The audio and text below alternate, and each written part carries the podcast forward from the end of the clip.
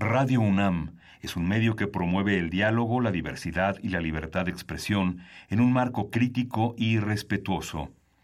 Los comentarios expresados a lo largo de su programación reflejan la opinión de quien los emite, mas no de la radiodifusora.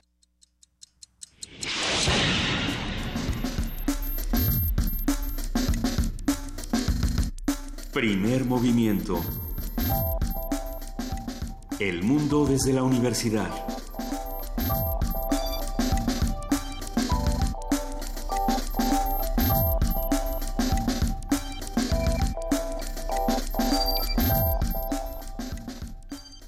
Buenos días, hoy es martes 5 de diciembre y ya estamos, son las 7.03 de la mañana y estamos en la cabina. Juana Inés de esa, buenos días.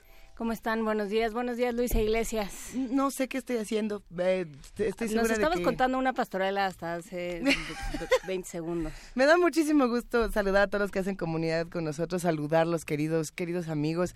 Estábamos hablando de la pastorela fuera del aire. Es que ya hay pastorela. Ahora sí ya tenemos una pastorela. Pues sí, pero nos quedamos con estaba en su casa Lord Satán y ya no vimos, ya no supimos. No, no es Satán, es que sí es Satán, pero no es Satán. Lord Satán, es lo único que Bueno, también estaba diciéndole a todos los personajes de una manera chistosa, pero va a haber mm. va a haber muchos personajes, mucha mucho juego literario, espero que la disfruten tanto como la he disfrutado yo en esta realización. ¿Qué vamos a hacer? ¿Cómo le vamos a hacer con la pastorela? ¿Quieren arrancar con ese tema o quieren que lo vayamos platicando a lo largo del programa? Ah o sea, es eso la ley de seguridad interior y, todo. O Miguel Ángel Mancera diciendo que él es buena onda. Las este, malas interpretaciones, el, dolo a las, a las palabras de AMLO, ¿qué quiere? Que si Andrés Manuel dijo, que si no dijo, que si Cienfuegos dijo, que, que si, solo tomamos la mitad de la cita. ¿Qué conveniente es solo tomar la mitad? Bueno, yo creo que son más divertidas las pastorelas, o por lo menos cada vez se parecen más unas y otras. También hay diablo. Pues, también hay diablo, pero eh, es justamente lo que me llamaba la atención en el momento en el que estaba estudiando. llegan los angelitos, a la hora de estudiar la estructura de las pastorelas, me di cuenta de algo interesante y es que siempre representan, como ustedes lo saben y como lo saben los que nos escuchan, eh, la batalla entre el bien y el mal. Y la pregunta es si realmente nos sirve tener buenos buenísimos y malos malísimos y si realmente esos modelos se pueden aplicar a la vida cotidiana o a la vida de nuestro país en un 2017. No, lo sé, no lo sé. No, yo creo que no. O sea, si ves la política, si ves cualquier eh, manifestación humana como un juego de buenos contra malos, pues no funciona del todo pues no funciona del todo y estamos haciendo realmente un juego de héroes y villanos que, que se ha vuelto bastante pernicioso, sobre todo para entender los proyectos de nación que podrían generarse o no. Eh, pero bueno, por lo pronto nosotros sí tenemos un programa lleno de información donde precisamente lo que estamos intentando es que sea el conocimiento el que crea otros proyectos y no nada más el, ay, qué buenos y ay, qué malos y hay, y hay que susto. Este me cae bien, este me cae mal. Exactamente.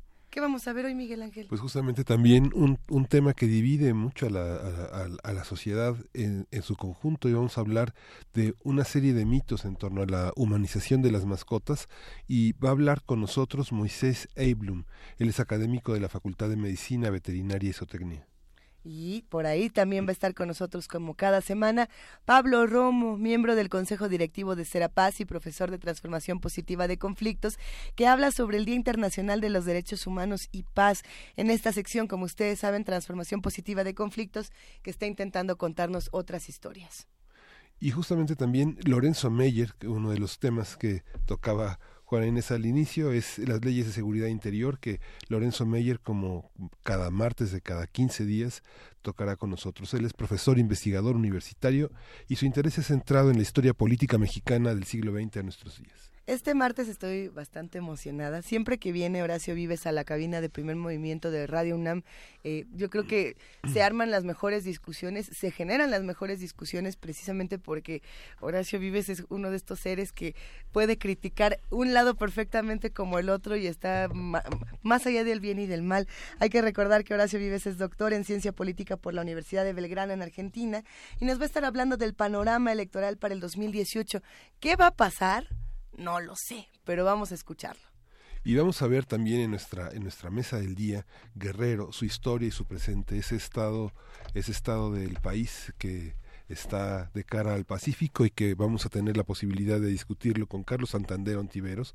Él es licenciado en Historia por la Escuela Nacional de Antropología e Historia, maestro en Historia por la UNAM y profesor en la ENA. Sus líneas de investigación son cultura política popular en regiones indígenas, así como historia social y regional en el México del siglo XIX y XX. También estará con nosotros Ludovic Bonlieu, ha estudiado historia, fotografía y cine documental en Francia, México y Estados Unidos y desde 2002 trabaja sobre movimientos sociales y derechos humanos en el estado de Guerrero. Su último documental, Guerrero 2007, es la culminación de 15 años de trabajos en ese estado. Ándele. Hay nada más. Que por cierto, yo pensé, Miguel Ángel, que hoy te tocaba la poesía necesaria. ¿Tú pensaste eso? Yo pensaba eso, pero que no, que me toca a mí. ¿Ah, sí? ¿Y no, no quieren hacer un 3 de 3?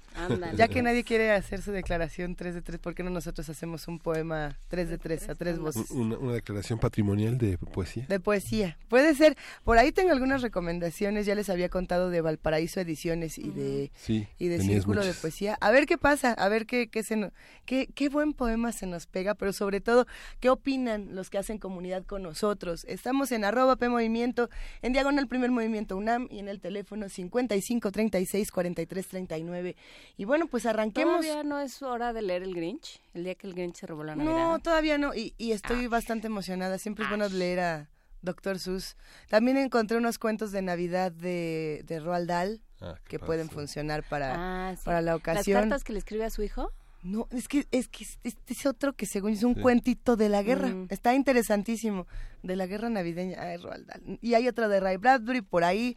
Estuve buscando muchos cuentos navideños ya para prepararnos justamente para la pastorela y para todos estos juegos que se hacen antes de que los de la UNAM se vayan de vacaciones. Porque nosotros no nos vamos de vacaciones. Eso Solo el 25 sí nos vamos. El 25. Esa semana sí nos vamos, Luisa. Tenemos una semana, lo lograremos. Pero bueno, mientras eso sucede, ¿qué les parece si arrancamos con música? ¿Estamos listos, querido Miguel Ángel? Sí, vamos a iniciar con este extraordinario cronista de Nueva York, Lou Reed, con Crazy Feeling.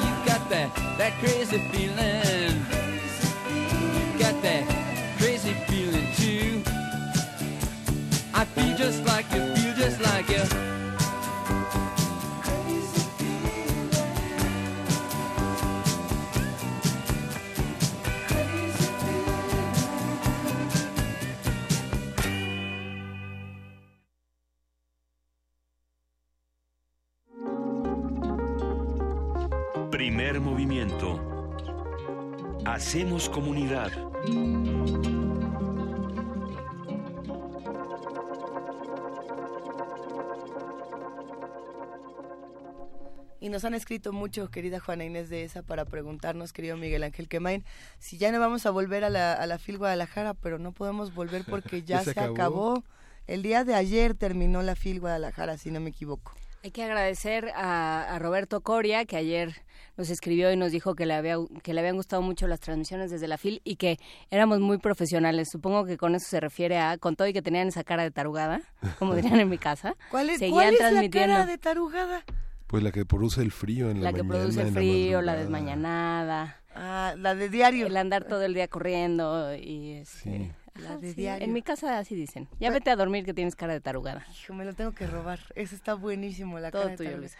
Bueno, pero eh, sí, pues fue una transmisión difícil que se hizo con mucho cariño y, y creo que creo que logramos hacer bastante bastante contacto con muchos radioescuchas también que viven en Guadalajara y eso me pareció divertidísimo, conocer a otro tipo de, personas, no solamente a los que ya nos escriben diario y que les mandamos un inmenso abrazo.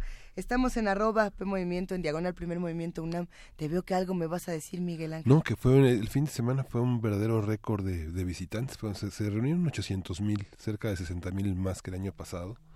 Y eran filas hasta de, no sé, como 600 metros de rodeaban la rodeaban por los dos lados la expo increíble.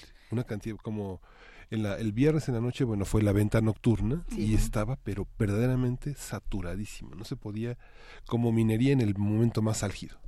Es que eso es, lo que es muy interesante, que realmente sí se juntan los lectores y sí se juntan a, a comprar libros, aunque luego oyes eh, comentarios como voy a comprarme los que me alcance y los que no los bajo en PDF. Sí. entonces te dan ganas de abrazarte a sus rodillas y decirle, no, que no sea el mío, por favor, que no sea el mío. Bueno, pero hay libros que de manera de manera legal o de manera válida sí están en PDF. Sí, bueno, la Divina Comedia, pero... Por ejemplo, no, hay muchos que tienen una versión gratuita de manera digital. Es algo que ya está manejando, por ejemplo, Planeta, que tiene costos muy diferentes para el libro digital que para el libro físico. Hay veces que el libro físico es más barato que el digital y viceversa. No, pero en general... Es interesante. Es más barato, o sea, el digital suele ser más barato, casi por, eh, por definición porque tiene menos costos, porque no pagas el papel, ni, ni la impresión, ni la distribución. O sea, lo que cuesta de los libros es el bulto, digamos, es el papel, es moverlos, es almacenarlos, es exhibirlos, eso cuesta mucho.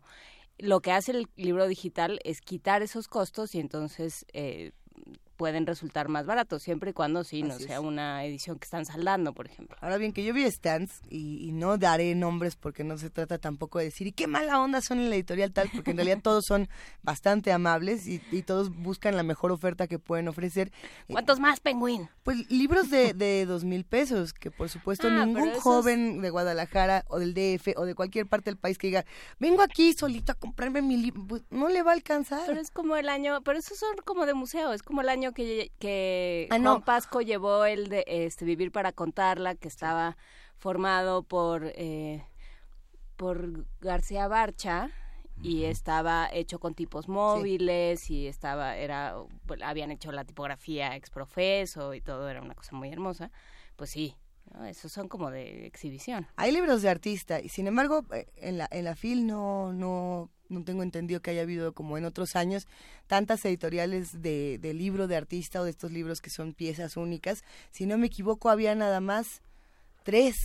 ¿Editoriales? Tres editoriales que traían libros eh, independientes de artista y casi todos ya eran ya, bueno, es que son editoriales independientes, pero no por eso son libros únicos, hechos con el papel. Eh, de que realizaron tres seres en la oscuridad y que por eso el papel brilla de una manera en particular. No, bueno, esta, creo que creo que esta vez no tuvimos tantas editoriales en ese sentido, pero es que no hay tanto mercado. No hay tanto mercado y esos libros sí son muy caros, pero son muy caros porque así son.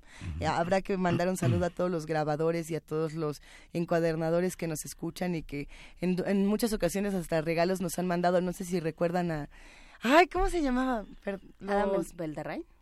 Los mártires, eh, con Adam Beldarrain, eh, los mártires del 68, la, la, los encuadernadores que viven en la colonia moderna, si no me equivoco, y que nos estuvieron mandando libretas para regalar. ¿No recuerdan que eran unas que tenían unas calaveras grandes, muy muy grandes en un en una pasta dura? Los que hacen comunidad con nosotros era tu programa de otra colonia, Luisa. No, no, no, no. Los que hacen comunidad con nosotros que se llevaron una de estas libretas, por favor escríbanos porque las regalamos para los que hacían justamente comunidad. Eh, estuvimos haciendo ahí un intercambio. Habrá que hacer pronto un intercambio de libros, ¿cómo ven? Lo que sí, lo que es interesantes los datos que publicó como reporte de 2016 la CANIEM, en la que hay en el país cerca de eh, ocho estados que solo tienen una librería universitaria, solo una, y una y una librería comercial. Por ejemplo, un estado que tiene una universidad potente, que ha sido una universidad vanguardista en el terreno de las tecnologías de la información, es la Universidad de Colima, y solo tiene una librería universitaria y una librería comercial. Y así hay muchos estados que tienen solo una librería comercial y tienen tres o cuatro universitarias, como por ejemplo el caso de Chihuahua o el caso de Veracruz, por ejemplo, el caso de Oaxaca. ¿Dónde se consigue esta información? Está, está en línea en la CANIEM. Dieron al, al final de la feria, hicieron un reporte donde está todo ese señalamiento. Este disminuyó cerca en cerca de de treinta y tantos millones de pesos la venta de libros en relación a 2015 en este año aumentó un 24% la, la, los libros digitales, por ejemplo. Es que es justo lo que estamos comentando. Si el costo del libro digital finalmente va a ser menor al libro impreso, no es que vaya a ganar el libro digital al libro impreso. Los libros nunca van a desaparecer, pero sí se está abriendo un mercado para personas que no van a poder pagar o que no van a poder cargar en su avión eh, cuando van regresando de Guadalajara 30 libros en la no, o que, o que en el día a día es que esto es esto es muy importante, o sea, en esta querella del que es bastante eh, ficticia entre el libro digital y el libro en papel también entra cosa que no no pasa en otros mercados también entra en México el, el tema de la distribución. O sea, si los libros no se consiguen, en, este, si no hay librerías, si no hay puntos de venta, si las bibliotecas públicas que hay no funcionan como deberían, pues sí, este, sí, por supuesto que el terreno, quien acaba ganando terreno es el libro digital. Lo que pasa es que, bueno, eso te implica una infraestructura y una, un problema. Entonces, si no tienes luz, pues... Lo interesante de este 24% que creció es que hay muchos códigos que muchos códigos de libros digitales que habilitan la configuración que es tan difícil a veces habilitar para personas que no tienen una capacidad visual, por ejemplo, o que mm, como un audiolibro. sí, como sí habilitan, digamos, de dar instrucción. Ponen macrotipo también. Y ponen macrotipos o ponen el audio del, del libro, ¿no? Entonces eso también creció.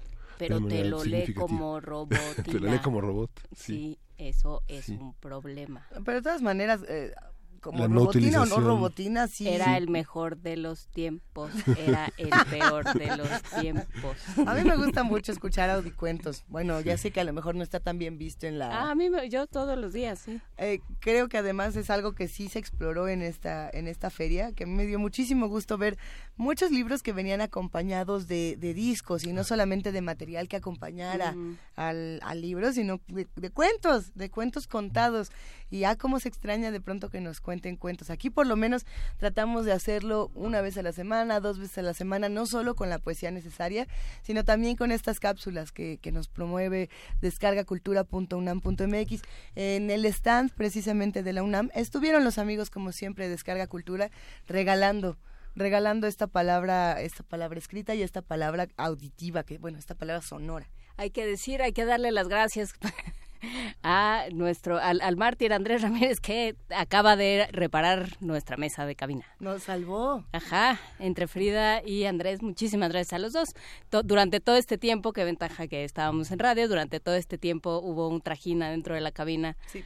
Iban y venían por, por debajo de la mesa Frida y Andrés, pero ya quedó. Muchísimas gracias y ahora sí, a lo que sigue. Nos vamos a lo que sigue. Quédense con nosotros aquí en Primer Movimiento. Les recordamos que estamos en el 860 de AM, en el 96.1 de FM y en www.radio.unam.mx. Y ya nos escribió Teresa Arvide para decirnos que la Escuela de Cultura Popular Mártires del 68 en la Colonia Obrera, ahí está el maestro Will, encuadernador, y hay clases viernes y domingos. Vamos a poner esta información en redes para para, quienes quieran conocer eh, más de este oficio y por supuesto un abrazo para Tere. Agendas 2018 en papel, pregunta Flechador del Sol.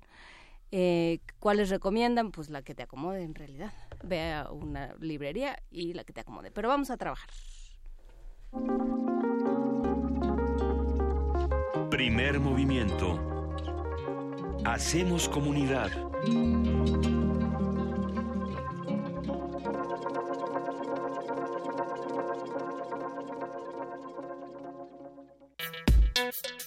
Martes de mitos.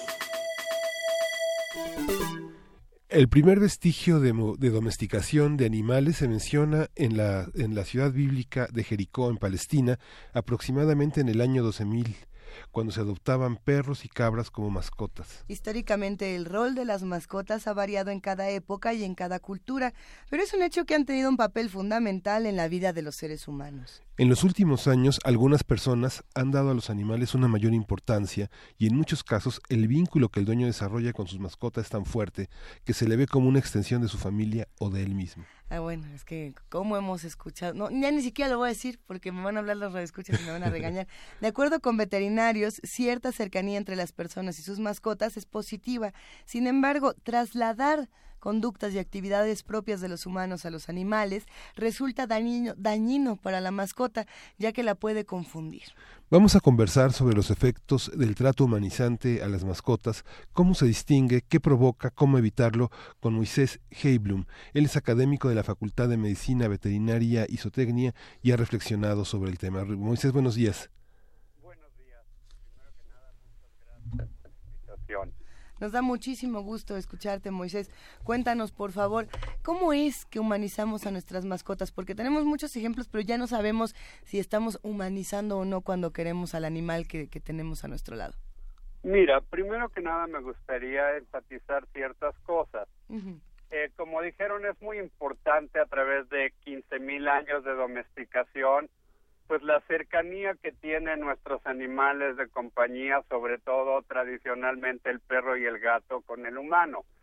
Y la capacidad de adaptación que tienen estas dos especies con el humano, pues ha generado una proximidad muy importante y como dijeron, ha creado una extensión de un miembro más de la familia. Y está científicamente comprobado a partir de un principio que se llama principio de analogía, en donde las áreas y las funciones del sistema nervioso central de estas especies que son similares a las del humano, que estas especies son perfectamente capaces de tener emociones. Sin embargo, no sabemos si el perro y el gato pueden tener el mismo tipo de emociones que puede tener el humano, pero el humano tiende a antropomorfizar, es decir, a conferirle exactamente las mismas emociones que podemos tener nosotros.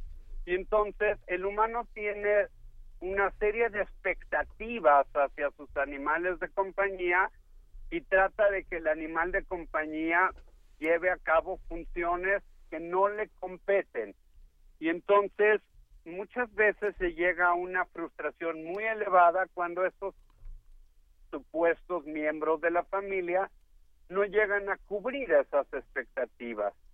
Y pues por supuesto es muy injusto para el perro y para el gato porque les exigen una serie de funciones a las cuales simplemente no pueden llegar. Eh, ¿Podríamos hablar, eh, maestro, de estas, eh, de, estas funciones? ¿Algún ejemplo de estas funciones que se les exigen? Pues mira, muchas veces se convierten en verdaderos sustitutos de hijos y a veces tenemos estas expectativas de que el perro o el gato necesariamente se tienen que dejar querer en todas las circunstancias y tienen que comportarse bien en todos los elementos de vida que tiene que, ver con el humano. Te voy a poner un ejemplo muy específico. Vamos a suponer que tenemos una señora grande, viuda, que tiene a sus nietos con un perro pequeño y que el perro no tiene mucho contacto con los niños. Y los niños pueden ser a lo mejor demasiado excitables y muy invasivos. Y el perro no tiene realmente mucho contacto, pero de repente llegan a visitar a la abuela y tratan de agarrar al perro y lo persiguen y el perro se esconde, trata de evitar el contacto porque les tiene miedo. Y de repente alguno de ellos va y lo abraza y lo aprieta y el perro probablemente gruñe o muestra los dientes y la señora queda abatida porque cómo es posible que mi perro le gruña a mi nieto, me voy a deshacer de él porque es un perro malo. Esa es, por ejemplo, una expectativa no cubierta y el perro pues simplemente estaba manifestando una conducta en donde la intrusión de ese lenguaje corporal fue demasiado invasiva y simplemente estaba mostrando un cierto rechazo y la expectativa era mi perro se tiene que dejar querer por mis nietos a fuerza. ¿Podemos hablar de animales buenos y malos para, para tomar este ejemplo? Eh, yo creo que el perro o el gato, por ejemplo, no son buenos o malos per se, sino que se adaptan a determinado tipo de manejo que genera el propio humano y es un proceso de aprendizaje a lo que el humano va estableciendo. Y muchas veces esta humanización pues genera otro tipo de problemas porque eh, impide que el perro lleve a cabo, que el gato lleve a cabo conductas propias de la especie. De hecho, hay una medición específica sobre el concepto de bienestar. Y dentro de este concepto de bienestar, por ejemplo, hay cuatro aspectos a considerar.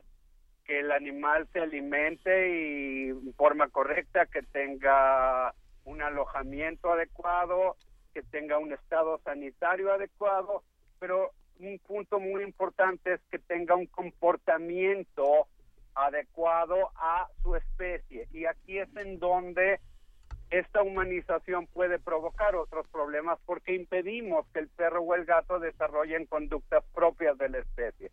Por ejemplo, los perros que van en una carriola y que no pueden explorar el ambiente y que no pueden oler y dejar sus marcas de olor en los diferentes eh, estímulos, por ejemplo, el poste, el arbusto, que son conductas de comunicación normales del perro, o el perro que está vestido como princesa en una fiesta de cumpleaños y que no entiende por qué lleva a cabo ese tipo de conducta y que le molesta el disfraz, etcétera son conductas que no tienen ningún sentido para estos animales. Hay conductas que, digamos, están en, la mente de los animales, en la parte psicológica de los animales, pero también me parece importante mencionar, eh, maestro Moisés Heiblum, el, el tema de, de, la parte de la higiene de los animales, cuando dicen es que mi animal no puede oler animal, entonces lo voy a lavar con todos los jabones posibles para que huela a persona.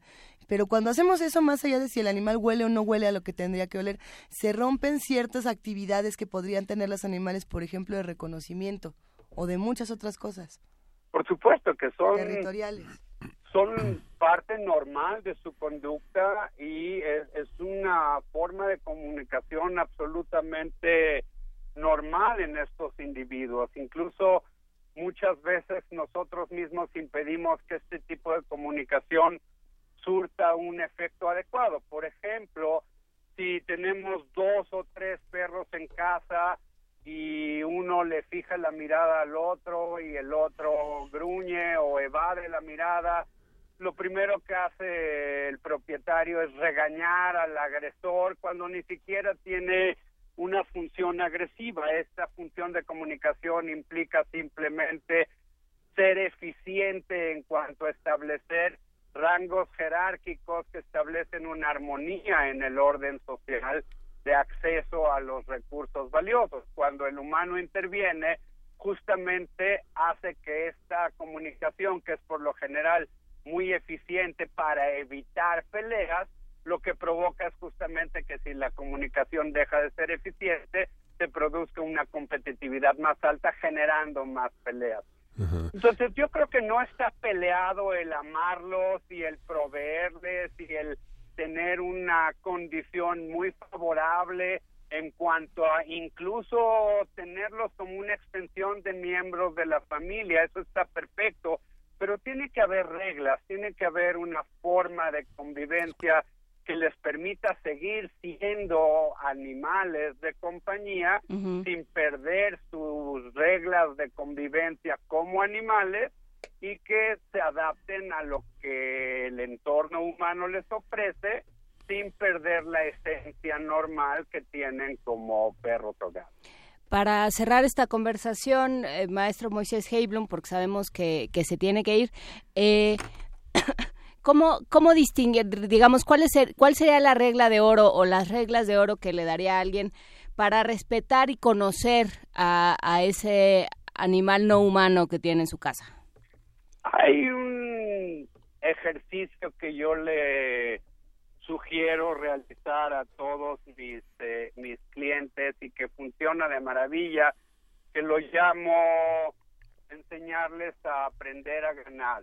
Y es un ejercicio muy fácil, es quizás un ejemplo valioso sería como enseñarle a un niño a pedir por favor, es enseñarle al perro o al gato a realizar dos o tres eh, comandos de obediencia muy simples como sentarse, echarse, quedarse quieto a través de refuerzo positivo y entonces cada vez que el animal quiera obtener algún recurso, eh, pedirle que realice un comando para tener acceso a él.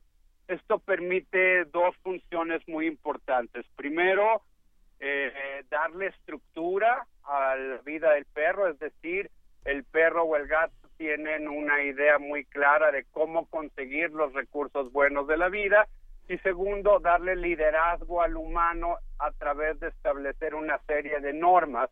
Y el humano al controlar los recursos de valor sin ningún tipo de violencia es quien tiene el control de los recursos. Y esto permite que haya una armonía entre ambas especies y que haya una estructura de vida perfectamente eh, controlada por el humano, lo que va a permitir que haya un estilo de vida confiable y predecible para ambas especies.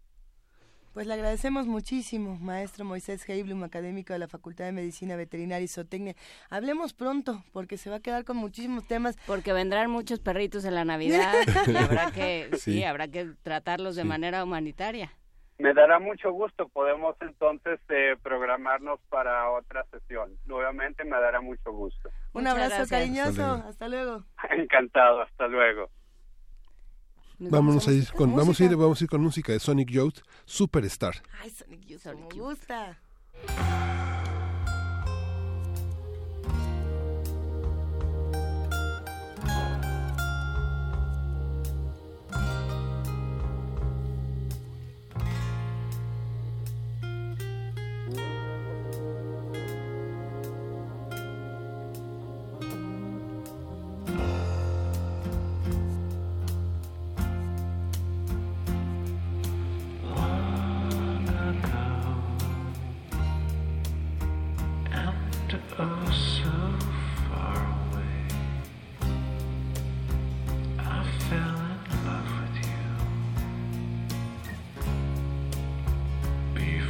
second show.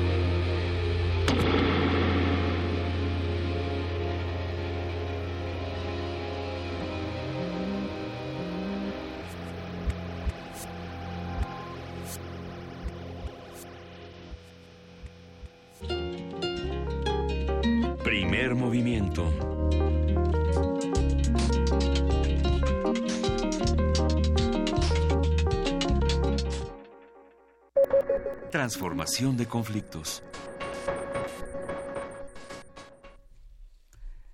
Y ya estamos de vuelta y ya está en la línea Pablo Romo para hablar de transformación positiva de conflictos y del Día de los Derechos Humanos. ¿Cómo estás, Pablo Romo? ¿Qué tal? ¿Qué tal? Buenos días a ti y a todo el auditorio. Eh, ¿cómo, va, ¿Cómo va todo? Háblanos de este día de, de los derechos humanos y la paz. Mira, el próximo día 10, y por eso creo que eh, sería pertinente hablar de eh, del Día de los Derechos Humanos, el próximo día 10 de diciembre, ya este, el próximo domingo, inicia el, los festejos, los preparativos del el 70 aniversario de la Declaración Universal de los Derechos Humanos. Me parece que es pertinente que nosotros, nuestro auditorio, reflexionemos en torno a el tema de los derechos humanos, sobre todo porque son eh, instrumentos, como lo hemos señalado en algunas ocasiones, son eh, algunas de las expresiones para poder tener la paz positiva. Es decir, si, el, si hay un respeto por estos derechos, se va construyendo la paz si no hay respeto, si hay este eh, eh, visos de militarizar, de, de, generar guerras, entonces no se construye la paz. Estamos entonces en el inicio de estos festejos y hay muchos eventos que se suceden en este contexto del, del, del 10, eh, diciembre, 10 de diciembre. la entrega del premio, por ejemplo, nacional de, de derechos humanos aquí en México, el premio, eh, los premios eh, Nobel de la Paz, eh, y así vamos a encontrar nosotros que esta referencia es justamente en el aniversario de esta declaración tan importante. Y me parece que, em, para que quizás es muy elemental, pero creo que es importante tenerlos muy presentes, sobre todo porque el día de hoy se vota una ley que va va a generar mucha atención, sobre todo en las cuestiones de derechos humanos que en nuestro auditorio tenga muy presente este que los derechos humanos tienen em, tienen algunas características importantes como pueden ser la interdependencia y la indivisibilidad. A ver, ¿cómo, ¿a qué se refiere cada una de las categorías? La interdependencia es que unos se refieren a otros y no porque uno crezca los otros no crecen, eh, crecen simultáneamente. Eh, por ejemplo, cuando en Honduras se están restringiendo las, eh, las garantías este, individuales o las garantías de derecho a la protesta, se están afectando otros derechos. Entonces, esta interdependencia significa la, la acción que tienen de eh, entre sí los derechos, el derecho a la libertad de expresión con la manifestación, con los derechos este, civiles, con las cuestiones de también los derechos económicos, están todos entrelazados. Digamos, las cuatro generaciones de derechos que existen más o menos ya eh, positivadas, hechas de declaraciones y, leyes, este, van generando, van construyéndose entre sí y, dependen unas de otras. Por eso no se pueden dividir y son interdependientes. También los derechos eh, eh, humanos son iguales y no discriminatorios, es decir, generan situaciones de convivencia igual eh, en condiciones muchas veces de diferencias, eh, de diferencias de edades, de género o de este de, de, eh, proveniencias geográficas, etcétera. No, no, no buscan discriminar y los derechos humanos no deben de ser utilizados para discriminar o en el nombre de los derechos humanos generar situaciones de tensión en la vida y las relaciones sociales. Y por último, los, eh, eh, los derechos humanos son universales e inalienables, es decir, que son para todos y que no deben de, este, eh, soslayarse eh, para algunos o quitarse eh, a algunos sí y a, y a otros no. Ciertamente me van a decir, bueno, este, hay situaciones en las cuales se restringe, por ejemplo, el derecho a la libertad. Ciertamente, y cuando un tribunal establece la restricción de un eh, del derecho a la libertad es porque eh, se encuentra en situación de detención porque puede ser peligroso no entonces es un caso muy extremo que nosotros en muchos eh, países hemos considerado como la primera de las garantías que hay que que hay que eliminar. Sin embargo en muchos países no tienen esta costumbre de que sea lo primero que hay que hacer hasta que un tribunal lo establezca, es decir, ponerlos en la cárcel a, los infractores de alguna ley o algún principio básico de la convivencia social. Pero en fin, estos son, digamos, los, los, eh, las características de los derechos humanos que, este, que muchas veces se desconocen y que están eh, clasificados por algunos en cuatro generaciones. La, la primera generación la vamos a encontrar como los derechos, como los derechos políticos y sociales, es decir, la, lo que significaría em, eh, pues los derechos por eh, cuestiones de libertad de expresión, em, de participación en, eh, en, la toma de decisiones en conjunto. La segunda generación se refiere a los derechos que tienen que ver con eh, los derechos económicos, políticos, perdón, los derechos eh, em, eh, de la ecología, los económicos, los, los que tienen que ver con la salud, la educación, la vivienda.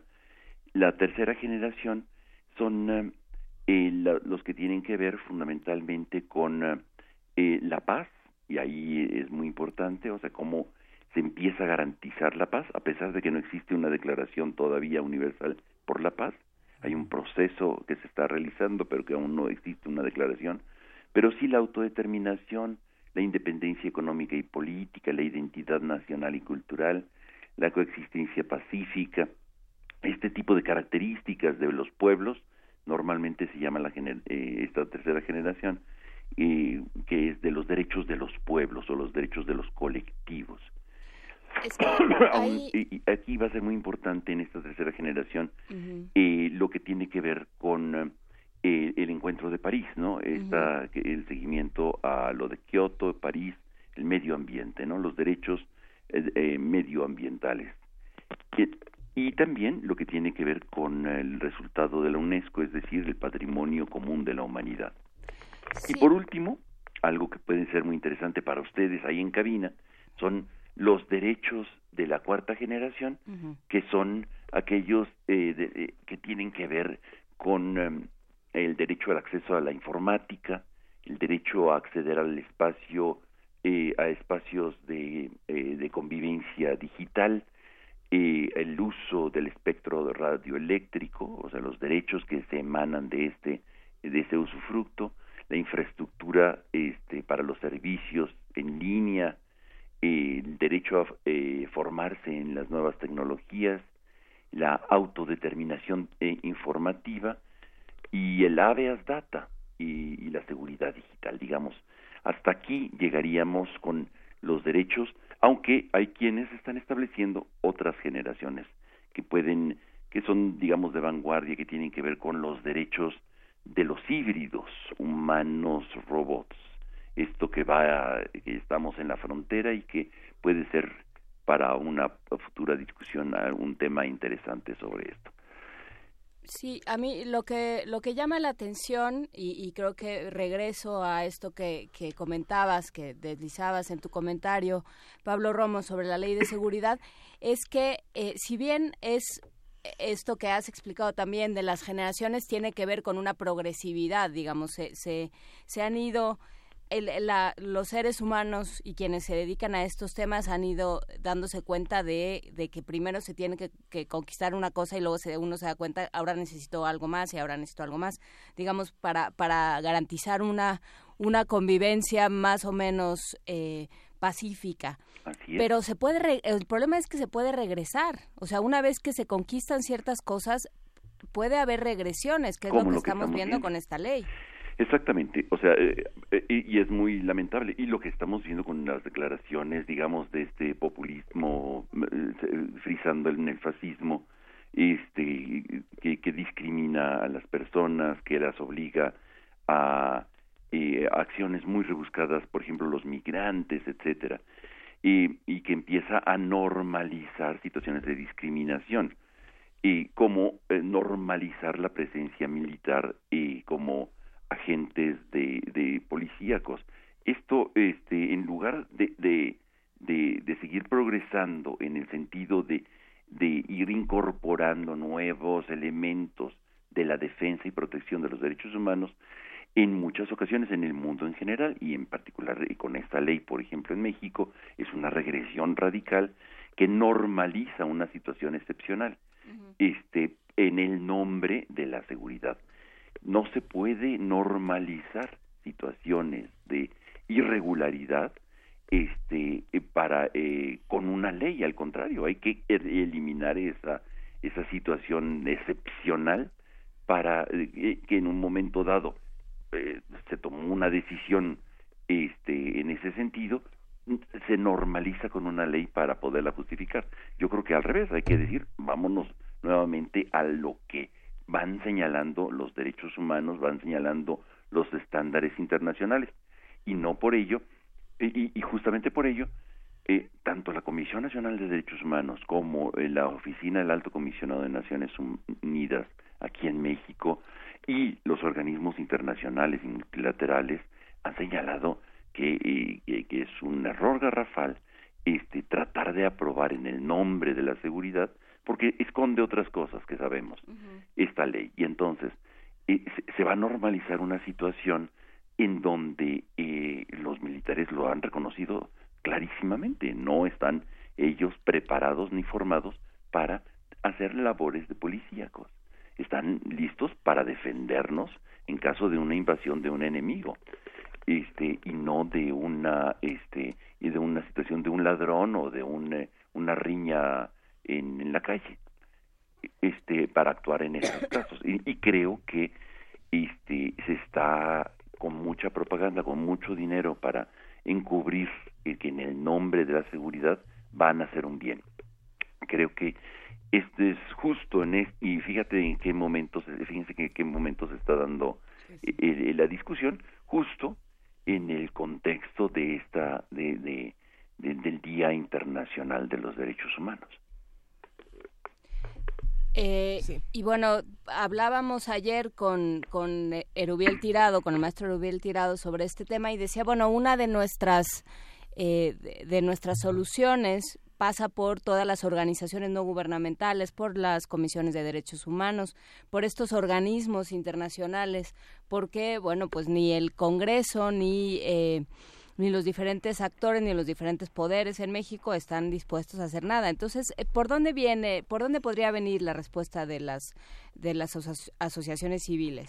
Eh, eh, generando presión no solamente en el Congreso, que digamos no tienen autonomía ni, ni diálogo con la sociedad, dependen prácticamente de la voluntad de sus eh, jefes eh, de bancada. Este, entonces, creo que, bueno, ahí haciendo presión ciertamente, pero no funciona, no está, no ha funcionado en muchas ocasiones. Creo que como sociedad civil también tendríamos que pedirle este, a, a los otros poderes y particularmente a la Suprema Corte eh, señalar la inconstitucionalidad de esa ley y pedirle a la Comisión Nacional de Derechos Humanos que genere una, eh, una petición de inconstitucionalidad. Creo que estos son los caminos jurídicos que habría que, que seguir para, para, que se, para que no se, se implemente la ley y que pueda, este, al contrario, generarse una discusión a nivel nacional, porque yo creo que la discusión no está en que necesitamos seguridad, sino quién la va a impartir y cómo se va a impartir. Creo que estas son las grandes discusiones.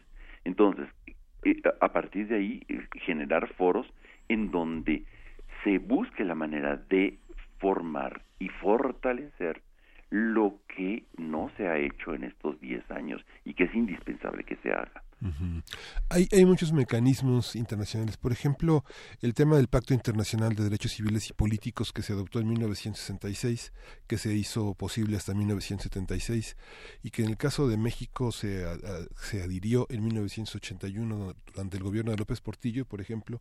Esa adhesión marca, por ejemplo, dos reservas y dos, este, y dos eh, restricciones, que son las restricciones que marca la Constitución, en la que nuestra Constitución defiende por sí misma eh, algunos aspectos de los derechos humanos y otra que matiza. Así ha sido como en distintos países, que tal vez algunos otros no tienen una constitución tan avanzada como la nuestra en materia de de defensa de los derechos humanos, de, de, garantizar eh, un bienestar común y toda esta, toda esta, todo este aspecto tendría que revisarse también a la luz de todas estas nuevas leyes que, eh, que de, alguna manera nos ponen con matices frente a algunas resoluciones internacionales, tanto de la ONU como pactos eh, que han suscrito este eh, la OEA, etcétera. Muy interesante lo que dices, Miguel Ángel, porque yo creo que este esto se podía objetar, digamos, hasta el 2011. Mm. En, en las reformas constitucionales que se hacen en el 2011 y son realmente de, un salto cualitativo en, eh, para el país y para la nueva eh, constitución que tenemos. De alguna manera, muy pocos mexicanos caímos en cuenta de que estas reformas del 2011 iban a ser tan importantes porque establecen como prioritarios los derechos humanos y quizá ya este argumento que está señalando era muy utilizado en el pasado para decir tenemos México tiene ciertas reservas a través de los tratados como el Pacto Internacional de Derechos Económicos o, los tratados internacionales siempre había algunas reservas este que, que hacían que hacen los países en general.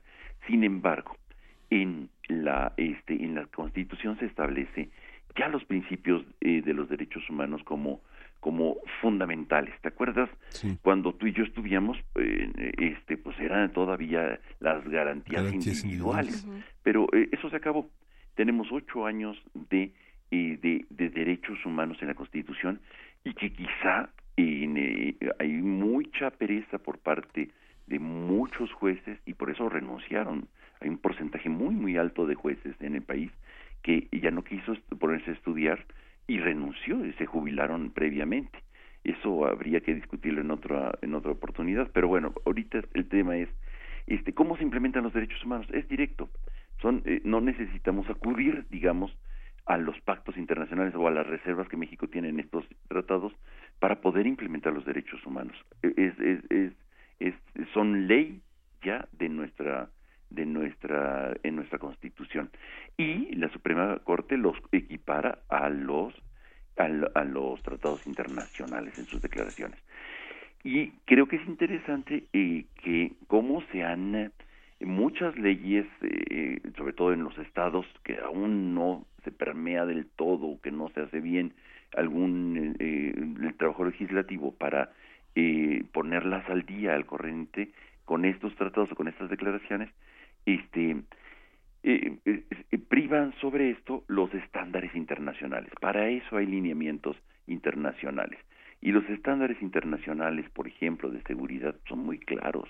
Por más que haya este, em, eh, expresiones de, políticos populistas torpes que, que puedan estar diciendo que este el pueblo se defiende solo o que lo construiremos con no yo creo que ahí es muy claro que los estándares internacionales van a generar marcos de quién hace las cosas, por qué se hacen las cosas, para quién y en qué contextos y cómo se genera este esta este equilibrio entre las diferentes eh, eh, participantes. Yo creo que eh, lo, lo conocen y fingen demencia, como lo vimos nosotros para el asunto de México, cómo se defiende de, de en la Corte Interamericana para el caso de, de Atenco.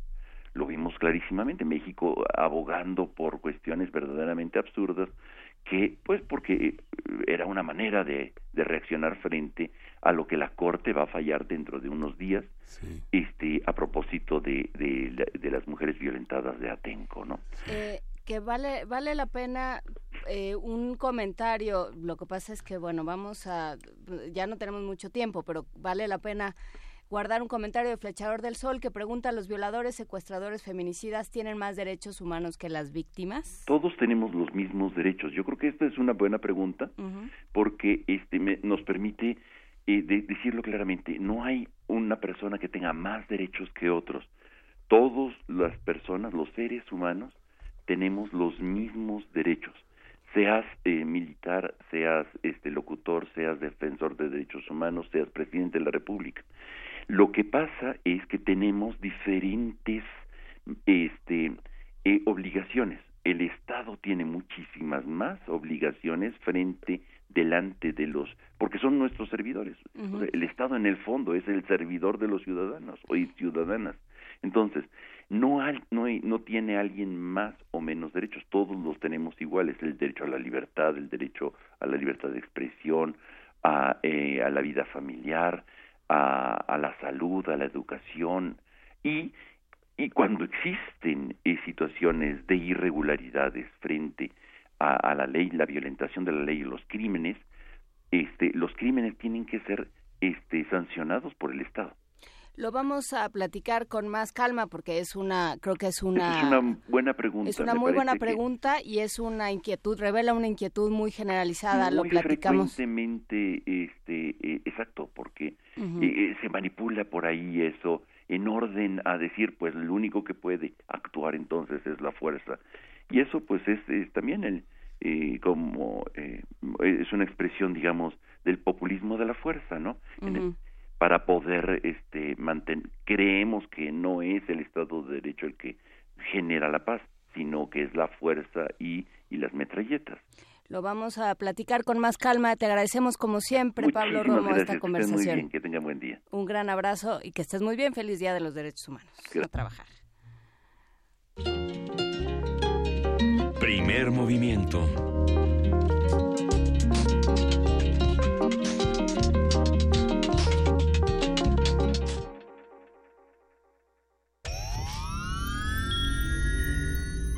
Tienes las ideas, tienes el talento, tienes la disposición, pero te faltan los medios. ¿Has tocado las puertas suficientes? ¿Has buscado las puertas suficientes? Siempre habrá alguien dispuesto a premiar tu iniciativa y trabajo duro. ¿Buscas una beca? ¿Un premio nacional o internacional? ¿Un financiamiento? Solo necesitas la orientación correcta. Bécame mucho.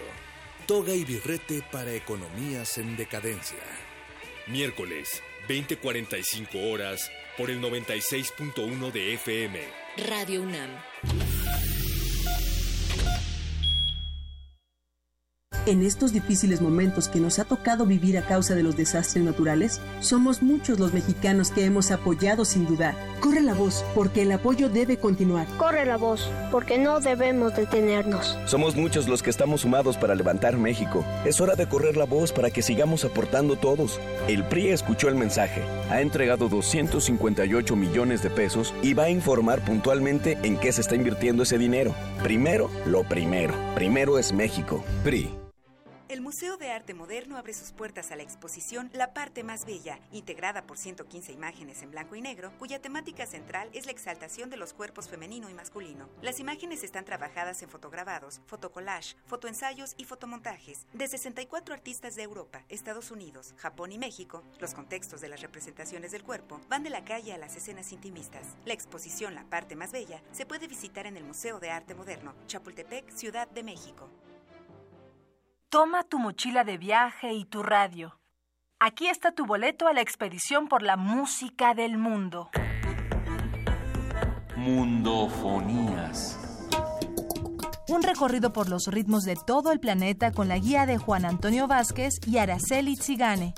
Sábado 6 de la tarde por el 96.1 de FM. Radio UNAM. Experiencia sonora.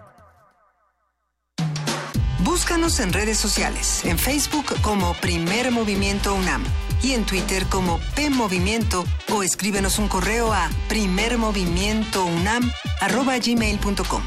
Hagamos comunidad.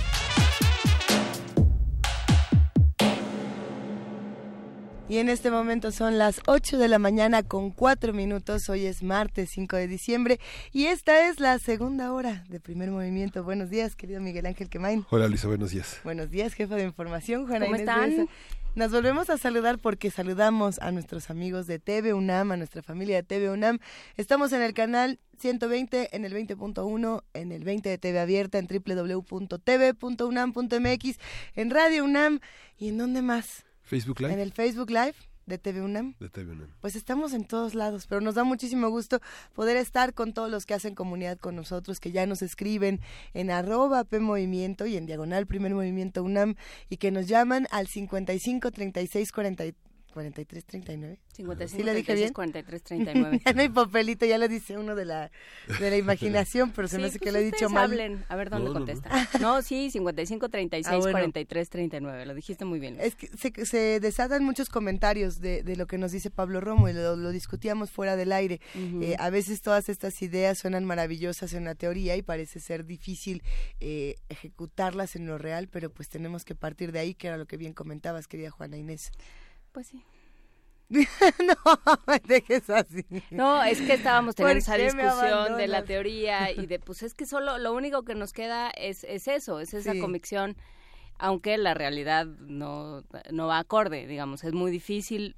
eh, por eso por eso me interesaba mucho rescatar la pregunta de, de Flechador del Sol. O sea, porque es muy común preguntar, bueno, pero ¿por qué Así los, es. los em, los criminales tienen los mismos derechos que las víctimas, ¿no? Y, es ya casi un cliché decir eh, los derechos humanos sirven para proteger a los asesinos y a los criminales. Y, y, pues no es así, los No. derechos humanos sirven para, en teoría, volviendo a tu pregunta, para protegernos a todos. Y, Para- y tenemos que partir de, ese- de esa premisa, si no estamos perdidos. Exactamente. Y un investigador como Pablo Romo, que está al día, permite darnos cuenta cómo muchos jueces, por ejemplo, como lo que señala él, no están al día, ¿no? Y cómo Cierto. hay una hay una flojera, una pereza mental que se aterriza en las instituciones y que no permite aplicar los cambios, ¿no? ¿Cómo nos vamos a sacudir la pereza mental esta mañana, querida Miguel Ángel exigiendo, exigiendo.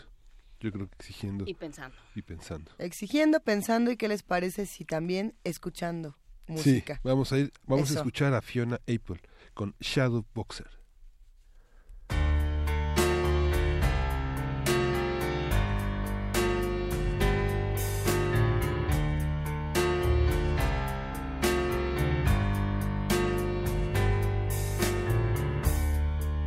Once my lover, now my friend. What a cruel thing to pretend. What a cunning way to condescend. Once my lover, and now my friend. Oh, you creep up like the clouds, and you set my soul at ease. Then you let your love abound,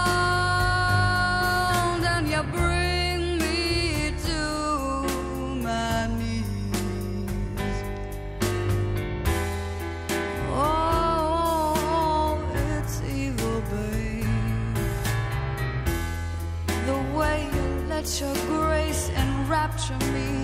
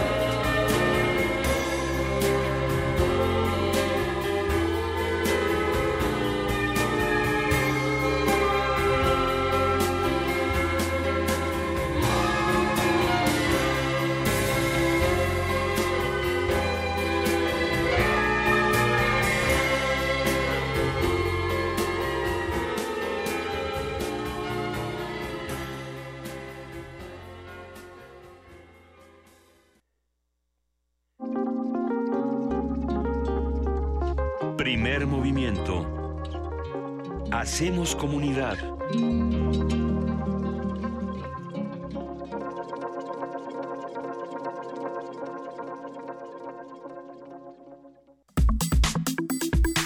Nota Nacional. Y si para ser del país usted se encuentra muy bien, déjenme contarles que el día de hoy ya está con nosotros como cada martes, cada 15 días, Lorenzo Meyer, profesor investigador universitario cuyo interés se ha centrado en la histórica política mexicana del siglo XX a la actualidad. ¿Cómo estás, Lorenzo? Buenos días. Muy buen día. Pues eh, personalmente espero que esté como ustedes, bien. y ¿Cómo va la tos? para- listo para darle. Perfecto, a ver. ¿Por dónde le vamos a entrar al tema de las leyes de seguridad interior, querido Lorenzo Meyer? Ah, ese tema que en realidad todavía no son eh, realidades, vamos a ponerlo así, que en realidad no son realidades, pero en realidad ya lo son. La ley de seguridad interior que ya pasó en una de las cámaras, seguramente va a pasar en la siguiente y tendremos un marco legal diferente para que el ejército, la armada, eh, operen en temas que son eh, básicamente problemas internos. Bueno, no es la primera vez que el ejército lo hace. Eh, supongo yo que si echamos un vistazo a la historia, encontramos con que el ejército siempre ha estado metido en los problemas internos y en algunos momentos fue la fuerza decisiva. Pensemos en el inicio del siglo XIX. ¿Qué otra fuerza, además de la Iglesia, eh, había entonces para influir en las eh, decisiones políticas mexicanas? Ninguna. No había partidos, no había sentido todavía de nación, y bueno, el ejército era la institución con muchas fallas, pero era la institución nacional que eh, en buena medida decidía por dónde iba el país. Luego, cuando ya tenemos eh, la República restaurada en los mil, eh, fines de los 1800, eh, sobre todo en el ya en el final de esa eh, época, cuando Juárez deja el espacio, bueno, pues porque se muere, para Porfirio Díaz, y Porfirio Díaz lentamente sigue la misma política de Juárez, que es disminuir al ejército, hacerlo a un lado, preparar una policía eh, nacional, que fueron los rurales, y para 1910, cuando estalla la Revolución Mexicana, realmente ese ejército es muy pequeño, muy, muy pequeño, y no es particularmente bueno. Eh, una vez que la revolución se impone a ese ejército, y por otras razones, bueno, en 1913 hay un golpe militar y México, ahora sí, realmente se militariza por primera vez. Duró poco el experimento, eh, las fuerzas revolucionarias eh, derrotaron a ese ejército y salió el nuevo, el nuevo ejército de la Revolución Mexicana, que estaba metido en todos los problemas internos. Era de nueva cuenta la única institución con la que contaba la nueva clase política. La iglesia ya no, es más, la iglesia se hizo su enemiga, o ellos, los nuevos eh, dirigentes de México, hicieron o fueron, asumieron el papel de enemigos de la iglesia, y el ejército fue la única fuerza. En 1929, por razones muy azarosas, va a surgir el Partido de Estado, el PRI, que entonces se llamaba PNR no tenía la suficiente capacidad ni organización para ser la gran influencia política y el ejército siguió siéndolo.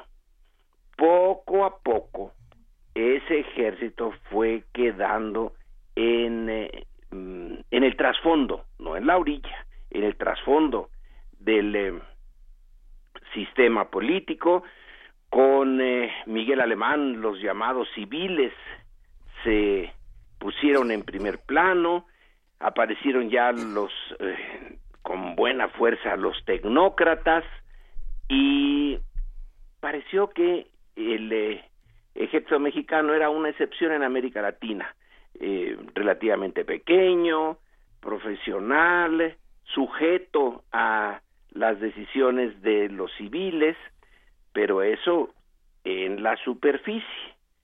En el fondo, en los años 50 y 60, sobre todo en al final de los 60 se vio que cuando había oposición que amenazaba con organizarse y ser importante, pues ahí estaba el ejército.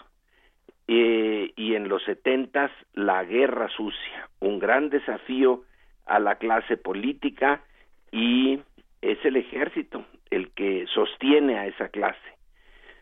Luego ya vienen los ochentas y noventas, ahí la guerra contra el narcotráfico que no se llamaba guerra, pero que se llamaba, por ejemplo, Operación Cóndor, similar a otra Operación Cóndor en eh, América del Sur, pero esta contra el narcotráfico, ahí estaba el ejército.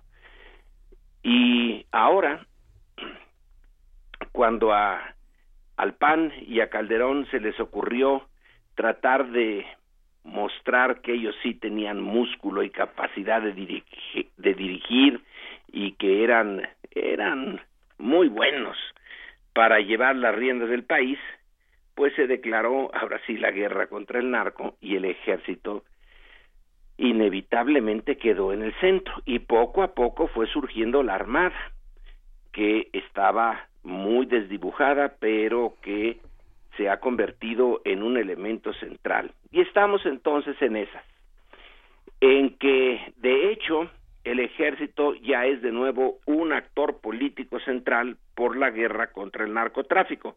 Nunca dejó de estar presente en materia política, nunca.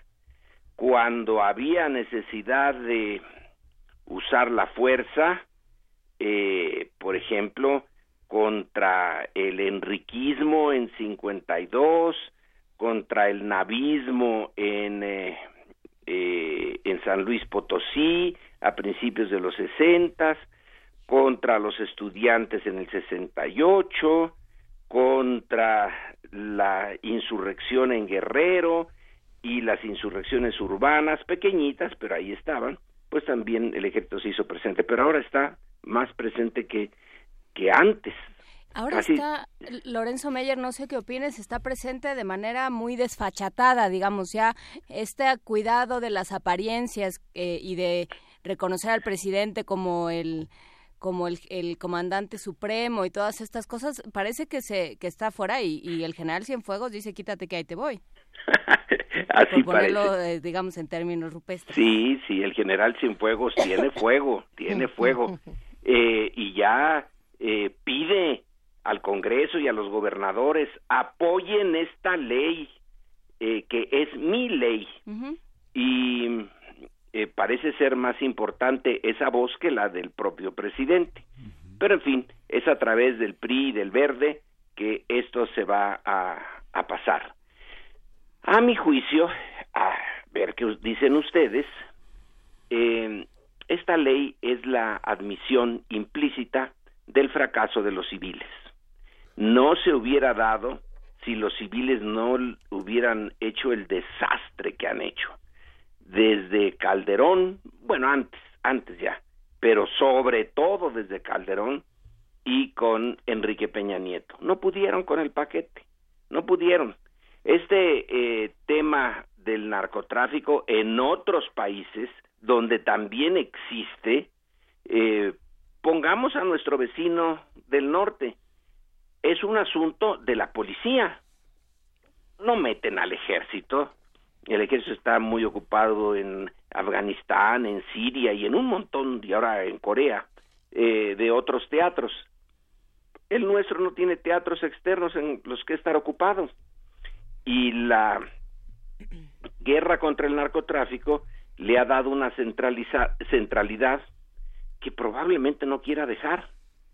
Eh, y que, como toda guerra, bueno, hay muchos que pierden, pero hay algunos que ganan durante la guerra, no al final. Al final, bueno, casi siempre hay un ganador y un perdedor, casi siempre. En unas ocasiones quedan empatados y más o menos se desperdició un montón de energía para quedar donde estaban. Pero en la mayoría de los casos sí hay un ganador y un perdedor. Pero en el interim, por ejemplo, los fabricantes de eh, del armamento, las fábricas reconvertidas que hacían coches y ahora hacen tanques, etcétera, los que hacen los uniformes, los que proveen la- el alimento para el ejército, etcétera, pues ganan bastante. Eh, y aquí, en esta guerra contra el narcotráfico, que según cálculos ha dejado, bueno, no todos son del narcotráfico, pero en fin, eh, los homicidios eh, eh, que tienen que ver con, con esa violencia que estamos, eh, bueno, espantados, temerosos, enojados, etcétera, lleva ya en los últimos 10 años 250 mil víctimas. Y eso Eh, depende quién cuente. Pues eh, hasta eso que, que sí las eh, cuentan eh, más o menos bien. Quitemos a los desaparecidos, que esos, es pues eh, sabrá Dios cuántos son. Pero las cuentas, eh, hay un cierto consenso. Eh, por ejemplo, ¿cuántos eh, homicidios hubo en el mes de octubre, de noviembre? Están muy contaditos, dos mil y tantos en cada mes. Hoy eh, abres la prensa y ya sabes que en Guerrero hubo tantos, eh, que en Veracruz hubo tantos, hoy, en cada día. Ya más o menos están contados. En fin, que esta eh, ley se explica por esta situación tan desoladora, tan terrible de un crimen galopante. Pero la pregunta es, ¿la ley realmente va a poner los cimientos para resolver el problema o los pone para administrar el problema más o menos como está. Ya eh, el ejército va a poder entrar a eh, hacerse cargo de ciertas situaciones por sí mismo, ya no necesita que lo llamen, decide dónde entrar, cómo entrar, eh, y que va a haber eh, una situación de excepcionalidad hasta por un año. Pero luego, si la cosa sigue, bueno, pues la excepcionalidad va a seguir ya sin límite de tiempo, que va a poder recabar información sobre lo que quiera, sobre ti, sobre mí, sobre todos. Ya lo está haciendo, de hecho. Entonces, eh, simplemente va a tener más posibilidades. Pero la eh, estrategia eh, sigue siendo la misma eh, desde hace tiempo, que es que descabezar a los carteles. Y una vez descabezado el cartel, ¿qué pasa? Pues salen más cartelitos. eh, que había 122 blancos prioritarios al empezar el gobierno de Peña Nieto y que la mayoría ya están o en la tumba o en la cárcel, aquí o en Estados Unidos. Y están operando desde la cárcel, nos consta a todos. Algunos, otros simplemente pusieron a sus o surgieron sus sustitutos y cuando uno ve a los cálculos, ve los cálculos que hacen desde fuera las agencias norteamericanas, sobre todo de la producción de drogas, no ha bajado. Es cierto que ya se exporta menos marihuana, pero no porque haya bajado eh, la producción a raíz de la guerra en contra de las drogas, sino porque los Estados Unidos la están produciendo y entonces ya no tiene tanto sentido andarla importando de México. Pero ¿qué tal la heroína? Esa en el 2000, principios del 2000, 2002, 2003, México proveía el 10% de la heroína que consumía el mercado norteamericano. Hoy provee el 90%. Así que la guerra eh, o algunos militares no les gusta, no les gusta que digamos guerra, pero eso lo usó el propio presidente eh, Peña Nieto, eh, no Peña Nieto, sino Calderón desde entonces. Eh, se le llama campaña contra las drogas. Bueno, sea campaña, sea guerra, lo que sea, es eh, que produce muchos muertos, pero no baja en la producción.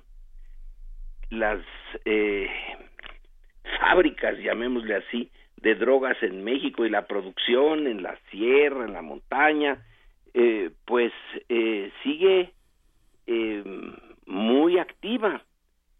Entonces, una eh, guerra se gana cuando se neutraliza al enemigo, no cuando se le acaba. Eh, a veces sí se le extermina, pero en realidad las guerras no son para exterminar al otro, sino para neutralizarlo, para dejarlo inservible. Pues aquí el enemigo sigue eh, muy activo y está eh, su negocio viento en popa. Llevamos pues eh, 10 años, 11 años, depende de dónde quieras poner el, el inicio de esa campaña, si es desde Echeverría y la Operación Cóndor o es desde eh, Peña Nie- eh, digo este Calderón y, y esa eh, operación en Michoacán al principiar exactamente su gobierno. Pongámoslo donde lo pongamos, el hecho es que sigue. Entonces, realmente la ley, pues lo que hace es legalizar lo que ya está, pero no cambia lo que ya está.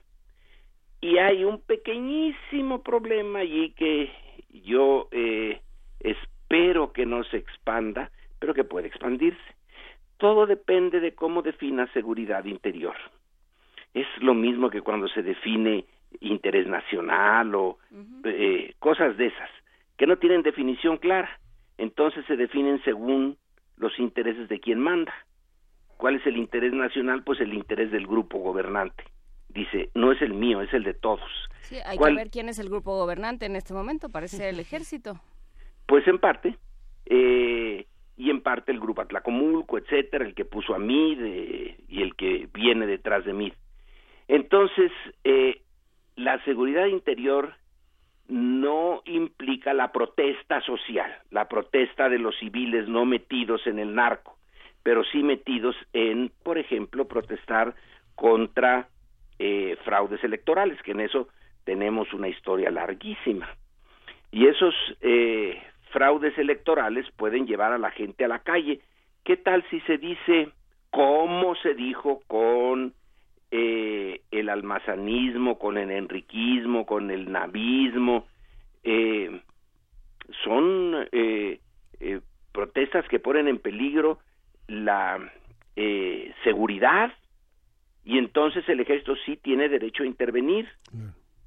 Eh, esa parte me preocupa mucho de cara al 2018. Porque si piensan hacer eh, las elecciones del 2018 al estilo de las del Estado de México y Coahuila, bueno, pues ahí está ya el fraude. Entonces eh, también está el motivo de la protesta. Y imaginémonos que esta ley estuviera en función en el eh, en el eh, en el eh, 2004 cuando se eh, de- se le quita el fuero a Andrés Manuel López Obrador y hay una manifestación enorme en el Zócalo que yo creí que hasta me iban a ahogar ahí. Eh, bueno, entonces eh, puede ser que eso se- diga, esto pone en peligro la seguridad interior, duro con ellos. O puede ser la toma de eh, Paseo de la Reforma. Eso pone en peligro la seguridad de la patria. Eh, ¿Podrá pasar eso en el 2018? Pues esperamos que no, nos quedamos con esa duda, eh, con esa duda que, que pende, pero lo seguiremos platicando, Lorenzo Meyer, todavía nos quedan un par de conversaciones este año, eh, ojalá que, que podamos seguir con esto. Bueno, pues entonces hasta dentro de 15 días y en lo individual, buen día. En lo colectivo, quién sabe. En lo individual, en lo colectivo también deseamos buen día, no esperamos demasiado, pero, pero lo deseamos de todas maneras, Lorenzo Meyer. Muy bien, hasta la siguiente. Que estés muy Hasta bien, hasta luego. Vamos con música, vamos a escuchar a Leo Brauer con El Animador.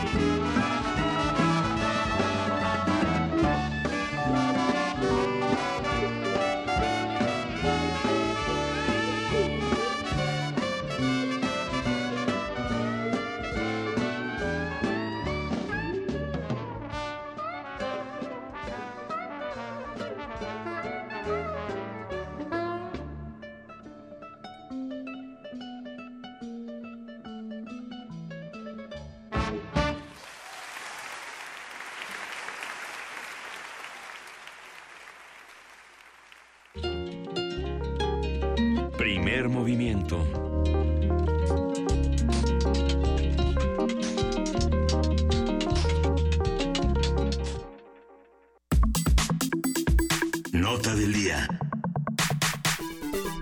El calendario electoral señala el 14 de diciembre como el inicio de la precampaña para los aspirantes a la presidencia de la República. Mm. El pasado domingo, José Antonio Mid registró su precandidatura como candidato del PRI. Se espera que Andrés Manuel López Obrador haga lo propio por Morena el próximo 12 de diciembre. Por su parte, el llamado Frente Ciudadano por México no ha definido a su candidato. Bueno, Y como ay, dijo don que sí, pero no. Los partidos que lo integran, PAN, PRD y Movimiento Ciudadano, no han logrado ponerse de acuerdo. Ayer el PRD cerró filas en torno al jefe de gobierno Miguel Ángel Mancera, que todavía dijo, pero si cambian de opinión, pues no importa, y ya nomás me hago así, pero quién sabe. O sea, sí, pero no, pero nada. En el caso de los aspirantes independientes, personajes como el gobernador de Nuevo León, Jaime Rodríguez Calderón, alias El Bronco, la expanista Margarita Zavala, la representante indígena María de Jesús Patricia Martínez, el senador Amando Ríos Peter y el comentarista Pedro Ferriz de Con continúan con la recolección de firmas necesarias para obtener la candidatura. Yo tengo que hacer un pequeñísimo paréntesis para contar que en la Feria Internacional del Libro de Guadalajara estaban recolectando firmas para eh, Pedro Kumamoto, para Pedro Ferriz de Con, también para Marichuy y para otros candidatos independientes. Eh, es interesante, porque yo me acerqué a ver qué. No, no, ni a firmar ni a nada, nomás a ver qué. Y me dijeron que, bueno, a ver, en ese caso en particular, si no eras de Jalisco, no podías firmar absolutamente nada. Pero bueno, se ponen ciertos filtros y esta discusión ha sido muy interesante. Eh, la precampaña a la presidencia terminará el 11 de febrero. La campaña electoral se realizará del 30 de marzo al 27 de junio y el primero de julio se llevará a cabo la elección. Se antoja tan lejano y, Ah. y nada, y nada, Sí. está a, a escasos días. A partir de los posicionamientos y destapes de las últimas fechas, hablaremos sobre el pa- panorama electoral, cómo se distribuyen las fuerzas y qué podemos esperar para la campaña. Nos acompaña Horacio Vives, el doctor Horacio Vives, licenciado en Ciencia Política por el Instituto Tecnológico Autónomo de México y doctor en Ciencia Política por la Universidad de Belgrano, en Argentina. Horacio, buenos días. ¿Qué tal? Buenos días, pues contento de estar con la comunidad de Primer Movimiento y bueno, qué bueno que regresaron porque los vi ya muy contentos en la FIL de Guadalajara. Ya nos queríamos quedar. Ya nos Así es, a teníamos quedar. miedo aquí en, en, en Chislangolandia de que no volvieran. A ver, pero ya te- tenemos más miedo de lo que pasa eh, aquí en, en la Ciudad de México. O en realidad todo el país está aterrorizado un poco con este proceso electoral. ¿Cómo vamos, querido Horacio Vives? Pues mira, lo que me parece interesante es que ya se van eh, perfilando, digamos, los rostros que van a ir apa- apareciendo en la boleta, digamos, las las estampitas del álbum Panini, ¿no? De alguna, de alguna eh, manera. Y eso me parece interesante porque todo lo que habíamos visto en términos de cómo estaban las encuestas, las intenciones de voto, me parece que va a cambiar de manera eh, importante.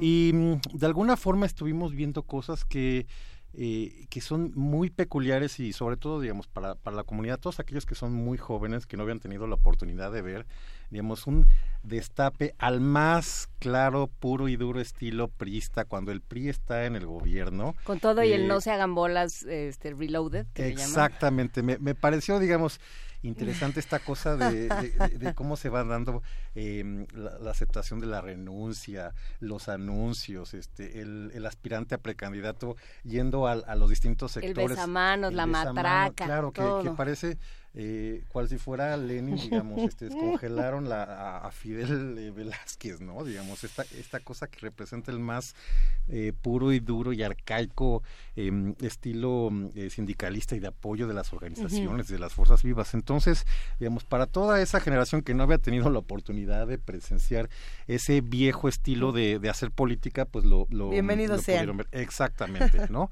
Y por otra parte, pues también habla de cierta estructura de un partido, eh, pues muy cuestionado de, de unidad que obviamente le está apostando a, a mantener y a, a retener el, el gobierno, ¿no?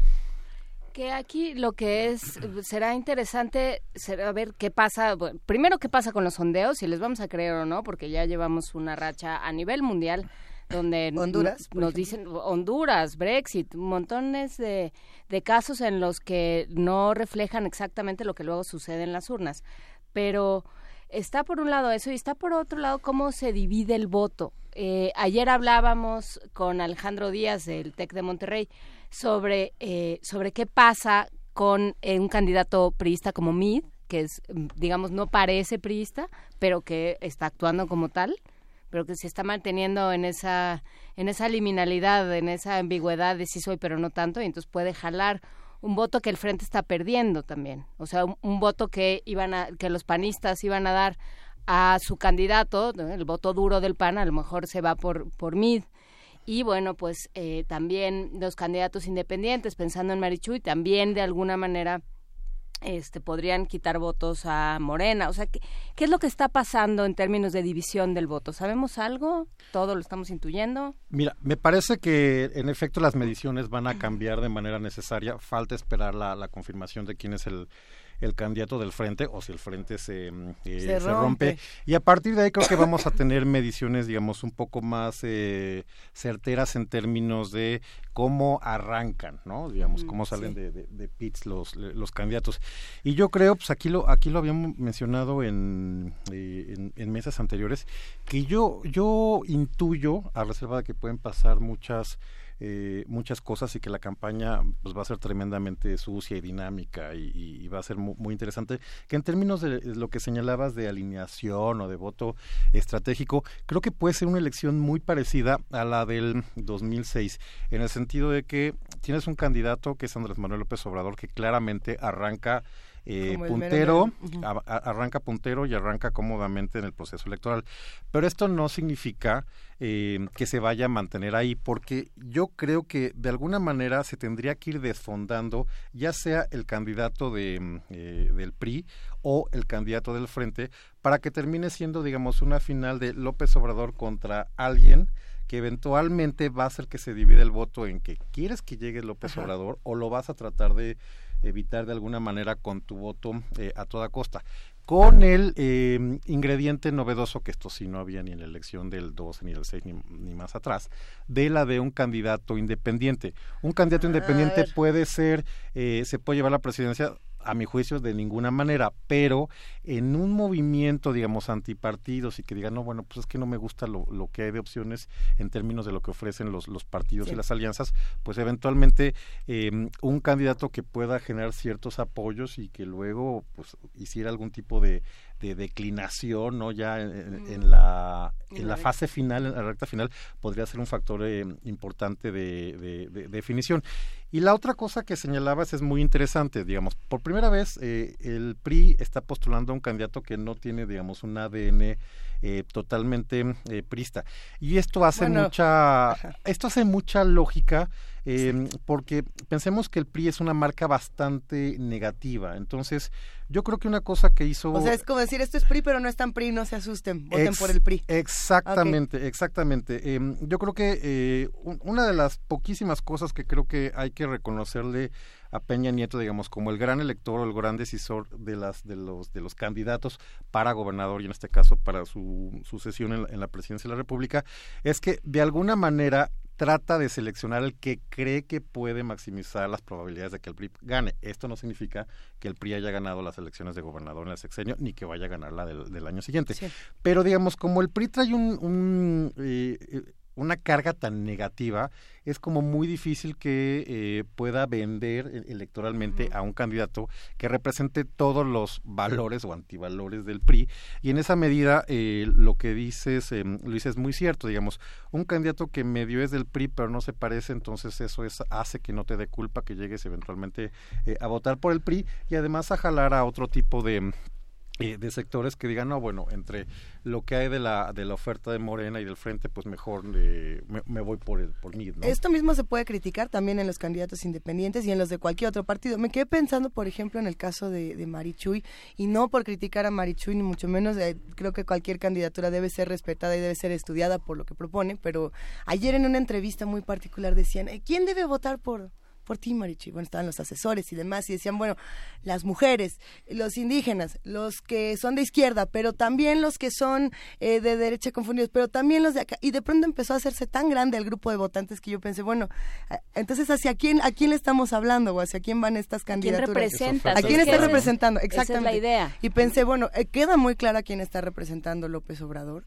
Eh, no queda nada claro quién está representando a mí. Bueno, cada vez está quedando más claro. Y el frente, pues. ¿Y el es- frente quién sabe? El frente, ese es otro tema. ¿Cuándo van a empezar a.? O sea, ¿hace cuánto que... Eh, o sea, con el destape este maravilloso que fue el, el primer, ¿fue antes del primero de diciembre? Sí, el 27. ¿no? Ajá. Que Es dicho que- sea de paso, ya que eclipsó totalmente al presidente, entonces para su evento este faraónico de Palacio Nacional el primero de diciembre, pues ya no nos quedamos con ninguna nota, ¿no? Sí. Pues no, no hubo nada. Entonces, pero y entonces, el, eh, o sea, el PAN, bueno, el frente, lo, lo que sea que decidan, ya perdió casi un mes. Bueno, no perdió un mes, perdió, ya desde el verano lleva perdido, ¿no? Eh, ya habíamos dicho en esta mesa que me parecía que independientemente de los tiempos políticos y que tienen que ser muy, digamos, respetuosos en términos de los actos anticipados de campaña y demás, sí tenían que haber mandado señales, pues prácticamente desde el momento siguiente en que fueron las elecciones de, de gobernador de este año, ¿no? La de Coahuila y la del Estado de México, en el sentido de decir, este es nuestro candidato para irlo eh, posicionando y que fuera, eh, digamos, de alguna u otra manera siendo conocido en, en todo eh, el país.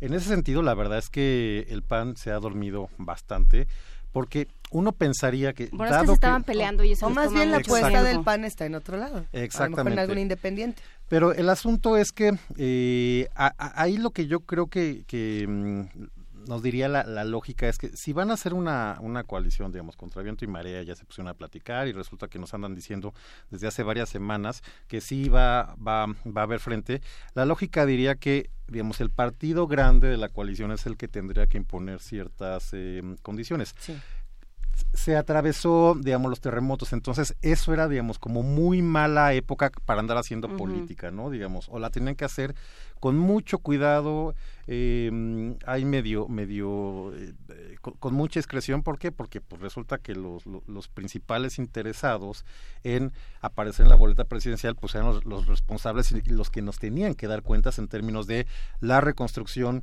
de la ciudad o eventualmente en el caso de los eh, aspirantes del PRI, pues de que hubiera presupuesto, de que hubiera escuelas, de que hubiera salud, etcétera. Entonces, digamos, ahí ese, esa, esa coyuntura no ayudó a las definiciones del frente.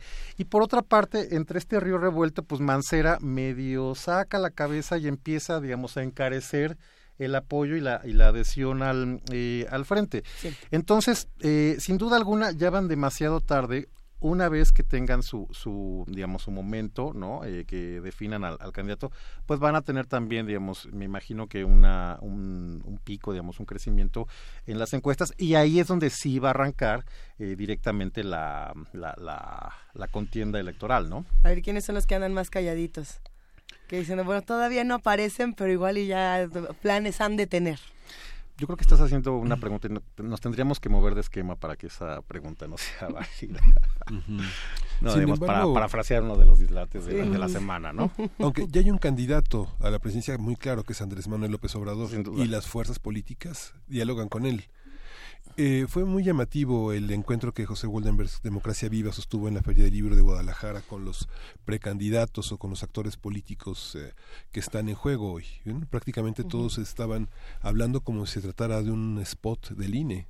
No había ideas, no había discusión. Hasta ahora que habla de la amnistía de, de grupos selectivos, Andrés Manuel salen a hablar tanto el secretario de Marina como el secretario de la Defensa, como el Frente oficialmente y como los columnistas políticos que siempre responden a publicar los boletines que la- la- la- la- el poder les coloca en sus columnas.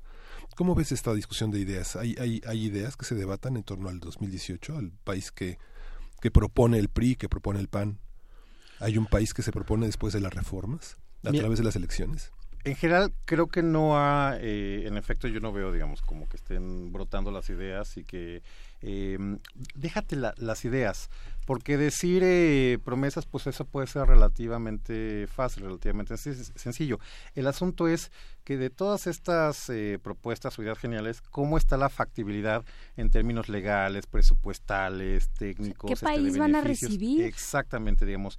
Creo que eh, lo que está faltando es, por un lado, tener un diagnóstico muy claro de cuál es la situación del país y en función de eso ir elaborando eh, las propuestas factibles eh, que de alguna manera vayan generando em, información fina, real y verdadera al- a los electores. Eso, por supuesto, me parece que está ausente y la verdad es que no estaría muy optimista de que vaya eh, ocurrir eh, a lo largo de, de, la campaña. ¿Por qué? Pues porque se van a ir por lo, lo fácil y lo sencillo en términos de lo que puede comunicar, ¿no? La, lo, los ataques, las descalificaciones, eh, eventualmente los, eh, la, las ocurrencias. Tú mismo lo, mm, lo, lo señalabas, eh, Miguel. El asunto este de la amnistía, ¿no? Uh -huh. Un poco así arrancó el, el, el, programa. No están muy claros los alcances, pero ya está señalado seguramente como uno de los temas que le van a estar poniendo permanentemente frente ya está en primeras a López planas. Obrador. Exactamente. Y de alguna manera, eh, pues dicen que el, el, pez por la boca muere y esto ya se va a convertir sin duda alguna pues en uno de los de los temas recurrentes que le van a estar eh, sacando a Andrés Manuel durante la campaña, ¿no? Sí, ay, que ahí, ahí insisto, hay un problema de ideas, hay un problema sí. de factibilidad, o sea, realmente cómo se llega hoy a la presidencia de México, qué, qué posibilidades tiene el presidente, la, eh, la figura del ejército, ¿no? O sea, ha estado presente desde, como decía Lorenzo Meyer, desde el sexenio de Calderón, pero en los últimos meses eh, vienen vienen arrasando, digamos, vienen con una fuerza que no están dispuestos a soltar tampoco. Entonces, a ese país llega quien vaya a llegar y eh, me gustaría también que exploráramos en los últimos, en estos últimos minutos esto que decías del referéndum. O sea, no, ah, tú decías se puede convertir en un voto estratégico eh, por en contra o a favor minutos ya se va a acabar el tiempo. No ya se va a acabar ser. el tiempo. No, okay. en contra uh -huh. o a favor de López Obrador no entonces sí va a haber una cosa como de referéndum en esta en esta elección. este es muy posible que así sea. Eh, cómo se cómo hacer qué tan desdibujados están el resto de los partidos Mira, yo creo que eso en realidad de, no importa porque va a terminar siendo una, digamos, una final entre López Obrador y eh, el candidato del, insisto, el del Frente o, o el del PRI. Uh -huh. eh, pero un poco también volviendo al, al, comentario que tú hacías sobre, sobre Honduras, a ver, sí me parece que el sí. país no está como para andar viviendo la, lo que llama ahora la pesadilla hondureña, ¿no? Que se, se da una elección presidencial y resulta que en algún momento da, vienen unos datos preliminares que daban al candidato de la oposición eh, como ganador, los dos eh, punteros se declaran ganadores y luego resulta que la autoridad electoral eh, termina ratificando el triunfo del partido en el gobierno. Bueno, esas fueron hay... exactamente las elecciones del Estado de México, de Coahuila y de todo lo que ha pasado este año, y, querido Horacio. Y además, eh, pues con un clima de estado de sitio, tenemos saqueos, violencia, muertos. Es, esto me parece que sería el peor escenario al que tendríamos uh -huh. que, mm, que, llegar y, y directamente eh, bueno, ni siquiera habría que, eh, que invocarlo, pero el asunto es que las, las elecciones tendrían que ser justamente el momento en el cual eh, se eh, desamortiza este, este conflicto, esta tensión y sirve eh, para darle la vuelta a la página y para tratar de empezar una nueva etapa en el país, porque ciertamente el país está eh, complicado. Sabemos que la economía no crece como debería, hay incertidumbre sobre si va a haber tratado de libre comercio, la relación con Estados Unidos sigue siendo extraordinariamente complicada. Sabemos que todos los indicadores de, en materia de seguridad pues están desatados y que estamos viviendo, digamos, un, un pico de, de violencia como no había eh, ocurrido en este país. Entonces, eh, justamente la, la, el mecanismo electoral uh -huh. tendrá que servir para eh, ordenar y para quitar esas tensiones y no justamente para exacerbarlas, ¿no? Hay muchos comentarios que se van a quedar pendientes aquí en redes sociales que Sin hablan duda alguna. del tema de Marichuy, de Andrés Manuel López Obrador, de mí, de Margarita, de Felipe, de cuántos nombres no han aparecido en esta conversación. Eh, Pero algo... yo querría también pensar qué pasa con el INE. Es que o sea, justo que, al final, sí, todo esto que ocurre... Con sí el ocurre. INE y con las distintas instancias, porque ya el INE nos dijo, nosotros solo organizamos las elecciones y eso sí nos sale bien. Bueno, sí, pero entonces... Pues ni tanto tampoco. Bueno, en fin, Ajá. eso es lo que dicen ellos. Uh -huh. Pero ¿qué pasa con la regulación?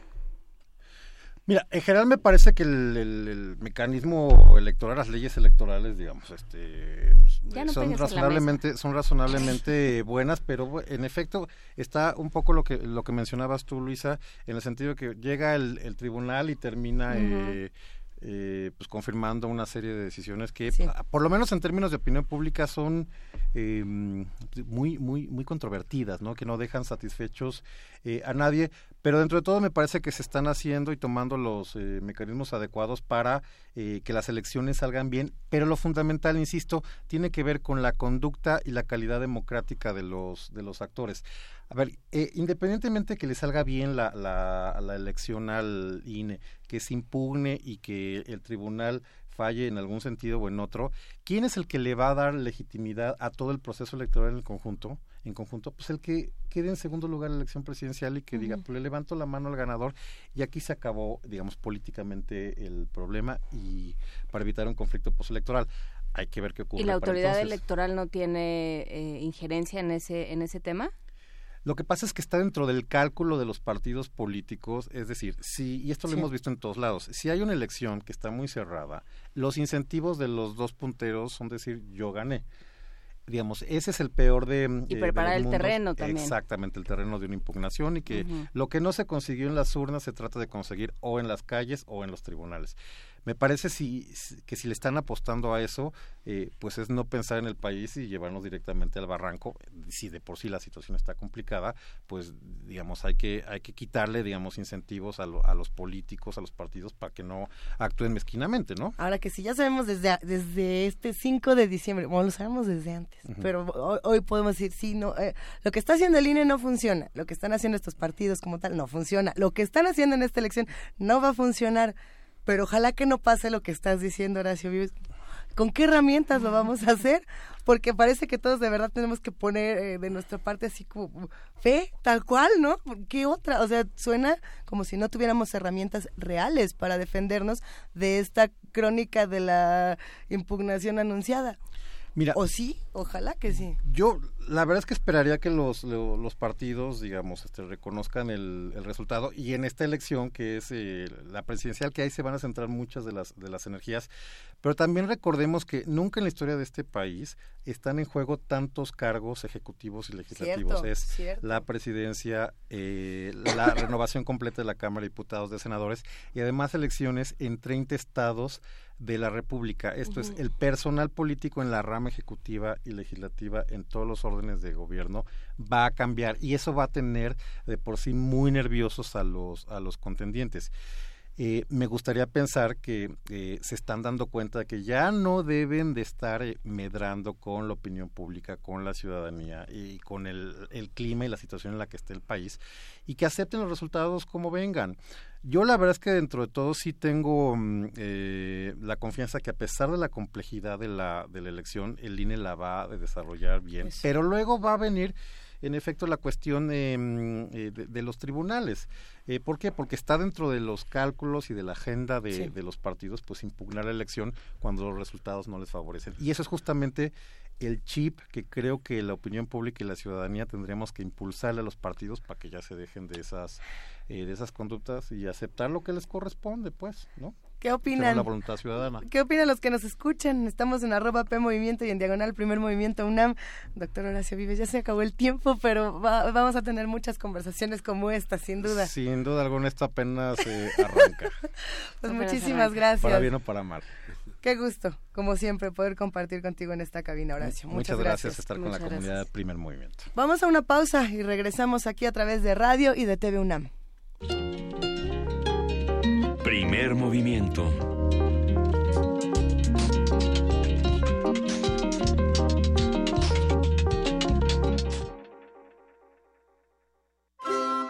El concepto de universidad apela al conjunto de conocimientos que satisfacen una amplia gama de curiosidades.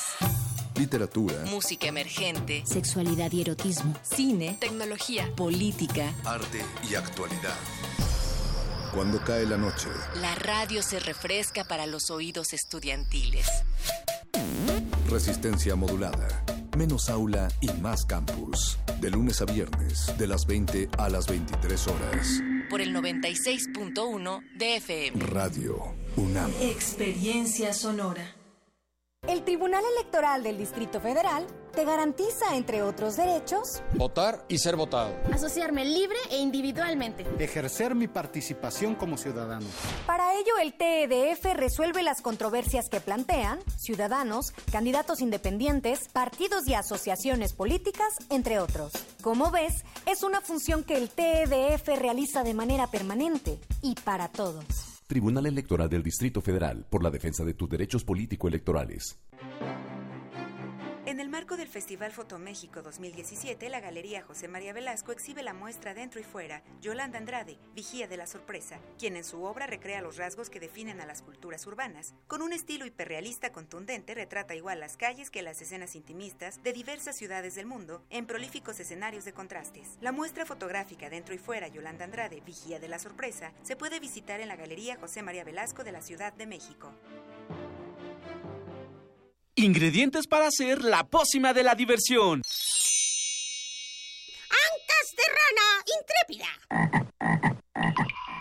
Ratones de laboratorio. Plumas de pollo creativo.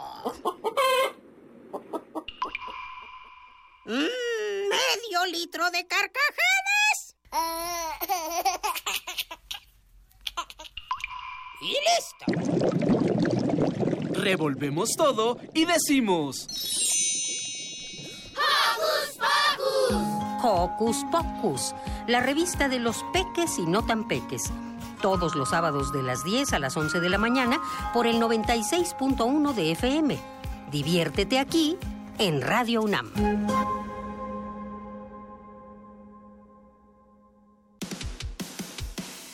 Dejar huella en cada aula de la UNAM es un deber de un verdadero Puma. Tu huella y apoya Fundación UNAM a de cara a miles de universitarios. Súmate 5340-0904 o en www.funam.mx. Contigo hacemos posible lo imposible. Búscanos en redes sociales, en Facebook como Primer Movimiento UNAM y en Twitter como P Movimiento o escríbenos un correo a primermovimientounam@gmail.com. Hagamos comunidad.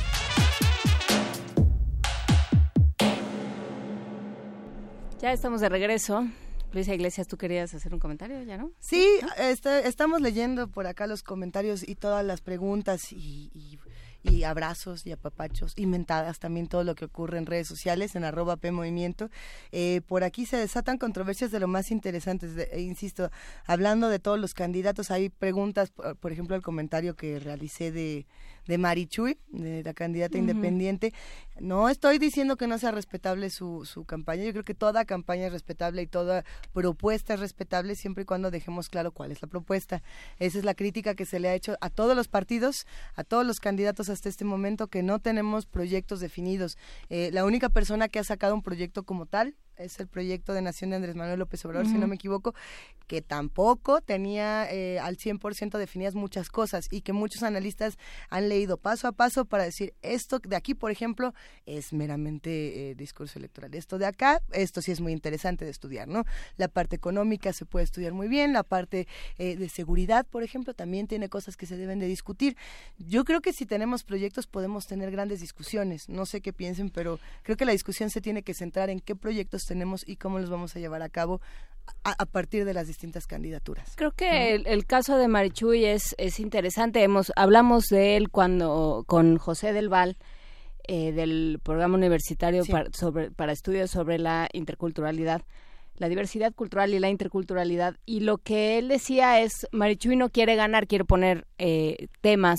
Muchos, muchos candidatos no, ¿Qué es no que necesariamente... también aquí Tania Mafalda. que le Ajá, no necesariamente quieren eh, ll- llegar a un puesto o acceder a un puesto, sino lo que quieren es poner ciertos temas sobre la mesa, ¿no? Quiere que se hable, o sea, que se les voltee a ver y que entonces necesariamente, como sucedió con Bernie Sanders en el, en el Sí. caso de la elección de Estados Unidos, por ejemplo, o lo que decía Cuadri en su momento también, toda proporción Ay, guardada. ay, ay, ay, ay, no, Sí, no, ¿qué perdón. pasó?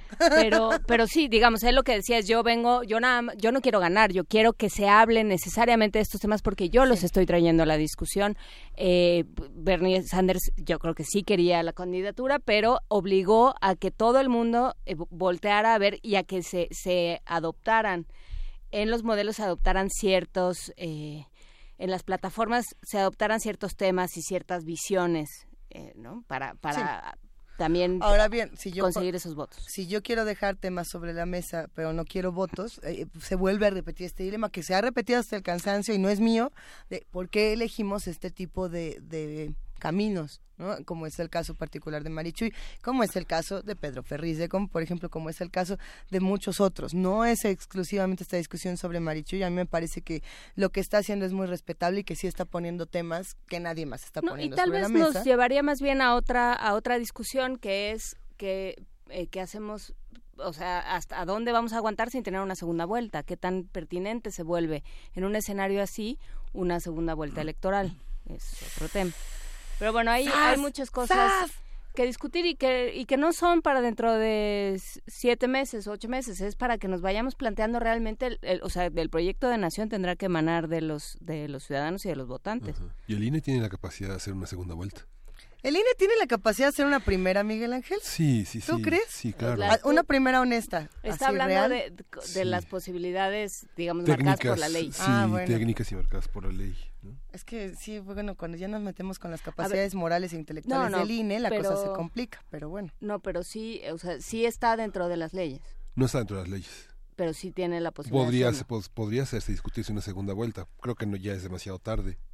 Y los, Hijo. y los partidos, bueno, quién sabe qué partidos querrían aliarse a esa discusión. Sí. Es un tema, es un tema que se puede discutir y que sin duda se tiene que discutir, querido Miguel Ángel. ¿Qué te parece si vamos a música y fuera del aire seguimos con este, este tiro político que nos estamos aventando todos Sí. por acá? Vamos a escuchar Folías Criollas, Cumbes y Cielito Lindo con Monserrat Figueras y el Tembembe. Eso. Un venga. ensamble continuo.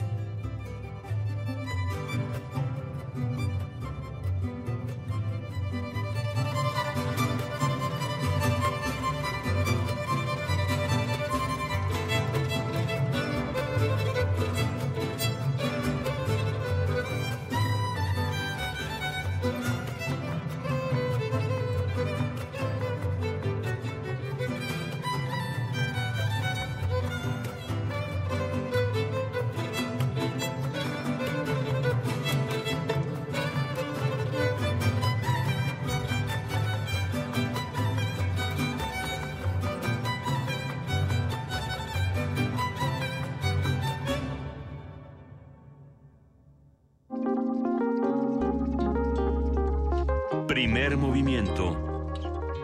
Hacemos comunidad.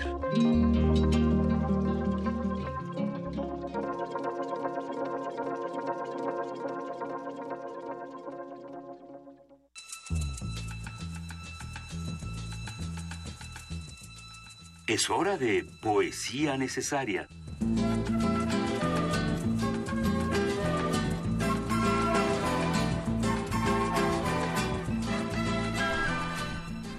Sabemos que el tiempo se nos está vol- se, nos- se- se está volando. El día de hoy el tiempo vuela en primer movimiento y todavía tenemos mucho que discutir.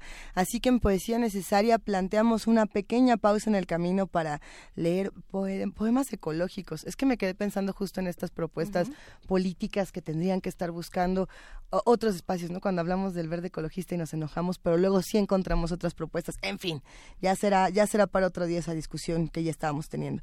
Eh, encontré a Gary Snyder, este poeta que en muchas ocasiones es conocido como poeta beat, y no lo es, pero, pero siempre dicen que es parte de los cuates. Y Gary Snyder tiene un poema breve que a mí me parece muy bello llamado Disfruta del Día. Este poema estará acompañado nada más y nada menos que de la canción Like a Child Again de The Mission. The Mission UK es una banda que muchos recordarán de los años 80 y 90, y si no, pues ojalá que disfruten esta pieza. Disfruta del día. Una mañana, en lo alto del precipicio al este de Lewitt, después del café en el campamento, mirando al joven y antiguo volcán, respirando vapor y azufre, lava al amanecer, cuencos de nieve, subí tras la cicuta de la montaña. Pregunté a mis viejos consejeros dónde yacían. ¿Qué está pasando? dicen. Nuevos amigos y queridos espíritus de los antiguos árboles, Aquí estamos otra vez. Disfruta del día.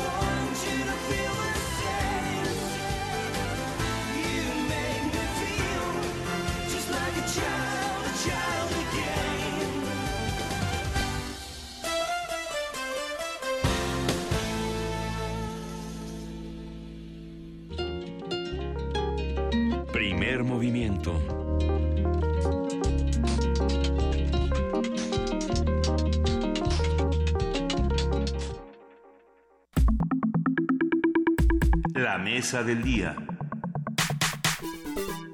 Actualmente el estado de Guerrero es el más violento de México. Según datos del Sistema Nacional de Seguridad Pública, en los últimos cuatro años y diez meses, Guerrero registró 9.754 homicidios dolosos. De esa cifra, 4.502 corresponden a la administración del priista Héctor Astudillo, quien asumió el poder en octubre de 2015. En la entidad operan varios grupos criminales con presencia permanente en la mayoría de los municipios y que se disputan el trasiego de drogas hacia Estados Unidos. Los enfrentamientos han dejado ejecuciones, cobro de cuotas, secuestros, desaparecidos, desplazados y el cierre de escuelas. Además, el gobierno estatal ha identificado el surgimiento de 12 grupos de autodefensas con presencia en al menos 50 municipios. Vamos a conversar sobre el estado de Guerrero, su historia, su estado actual y los factores que han llevado al clima social y político actual con Carlos Santander Ontiveros, maestro en historia por la UNAM y profesor de Lana. Bienvenido, Carlos. Muchas gracias. También está con nosotros Ludovic Bonleu, quien trabaja desde 2002 sobre los movimientos sociales y los derechos humanos en el estado de Guerrero. Su último documental, Guerrero 2017, es la culminación de 15 años de trabajo en ese estado. Bienvenido. Gracias, buenos días. A ver, eh, Carlos, ya fuera del aire estábamos platicando eh, sobre, sobre Guerrero y sobre la historia, esta historia combativa, esta historia eh, muy frontal frente al poder federal eh, de Guerrero. ¿Qué, ¿Qué nos dice la historia? De, ¿Cómo podemos leer Guerrero a través de la historia? Bien, pues eh, Guerrero es una región compuesta a su vez por otras, digamos, subregiones que eh, tienen una larga data. Eh, prácticamente tenemos registros desde el periodo prehispánico y la diferente recomposición que va ocurriendo en eh, lo que conocemos ahora como Guerrero, eh, gracias a, digamos, al avance del dominio del imperio azteca. Y entonces es una región que está circundada por el imperio tarasco al occidente, los señorías mixtecos al oriente, y bueno, pues esa peculiaridad va a tener una impronta eh, prácticamente a lo largo de toda su historia. Eh, la eh, conquista en la, en la región se da a partir de 1524 eh, y a partir de ese momento empiezan a llegar diferentes funcionarios coloniales, eclesiásticos, comerciantes, en fin. Es una historia muy parecida, comentábamos acá con Ludovic, en gran parte del resto de lo que posteriormente va a configurarse como la Nueva España. En ese sentido, pues tiene ciertas similitudes al proceso general de lo que es la colonización y dominación del territorio antiguamente mesoamericano, posteriormente eh, novohispano. Y eh, hablábamos también de, de la cantidad de veces que el gobierno central, digamos, el, el gobierno Sí. federal ha dicho con Guerrero no se puede. Ciertamente eh, ha sido una historia política e institucional bastante tensa con respecto al centro, al gobierno del centro en sus diferentes versiones, digamos.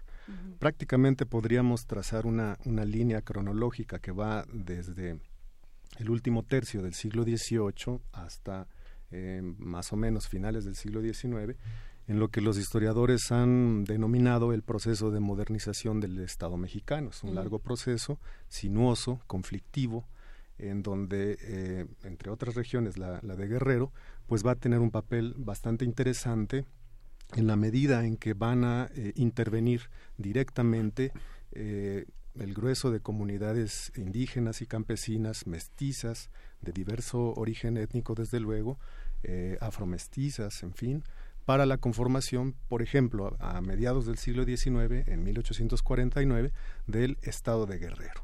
Entonces, Sí. a partir de allí prácticamente hay una tensión constante entre los diferentes actores políticos y sociales de la región de Guerrero con el gobierno central. ¿Qué, qué podemos decir distinto de Guerrero de lo que se ha dicho hasta ahora? Me quedo pensando en las muchas maneras en las que explicamos la historia de, de Guerrero, los historiadores, los académicos, los periodistas. ¿Qué pasa con, con las manifestaciones artísticas, con el cine, con otras maneras de hablar de lo que ocurre en esta región? Eh, pues yo creo que mm, Eh, hay mucho, mm, se escribió, se ha escrito mucho sobre, sobre Guerrero, se ha también fotografiado, eh, filmado mucho. Y en este sentido, eh, yo creo que siempre tal vez re- resalta esa... eh, la idea que los guerrenses son guerreros eh, por naturaleza, ¿no? Puede ser que sí sea un sea gente muy es gente muy combativa desde tal vez la época de los Iopes que resistieron al Imperio Azteca, pero también eh, yo creo que lo que vemos ahorita en Guerrero también viene mucho de que eh, lo de la Revolución Mexicana, el lema de la Revolución Mexicana, Tierra Libertad, nunca en realidad eh, fue puesto en práctica en Guerrero. Este, nunca hubo mm, democracia real en Guerrero. Eh, la, en la época moderna, ¿no? Vamos a decir que la, la primera vez que el ejército dispara a la multitud es en Chilpancingo en 1960. ¿Por qué? Porque la gente quería unas elecciones limpias, quería erigir a un gobernador, el gobernador que querían. Pero ese gobernador, eh, eh, bueno, el, el que estaba en el lugar, eh, tenía el apoyo del ejército federal, ¿no? Y en el 1962 es lo mismo en Iguala, ¿no? En 1967 en Acapulco, etcétera, etcétera. Eh, entonces hay muchas masacres y al final yo creo que más bien es que el, el poder federal dejó en manos de los caciques el control de Guerrero.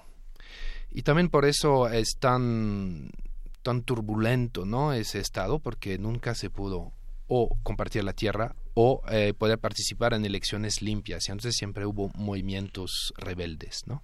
Sí, la visión histórica que señala Carlos es muy interesante porque, bueno, finalmente es un estado invisible, a pesar de que la primera división territorial fue en 1538, que es la división que se adopta cuando se, con- cuando se construye la primera conformación del estado en 1849, después de muchos intentos de hacer una, un, un- de hacer de un, un departamento de los estados del sur, si no mal recuerdo, es correcto. de los estados del sur con Nicolás Bravo, que bueno, fracasó y finalmente en 49 se hizo una capital Tixtla y prácticamente es la es el sostén de la de la primera constitución en 1851 y después el levantamiento de Juan Álvarez con la presidencia de Comonfort que logra hacer el plan de Ayutla que es el plan el plan de los liberales. Ciertamente, eh, a partir de entonces, eh, como decía hace un momento, va a haber una tensión constante entre los diferentes cacicazgos o los caciques que de algún modo se van a colocar como interlocutores entre los grupos de poder político y económico de Guerrero, lo que va a ser posteriormente Guerrero, con el centro.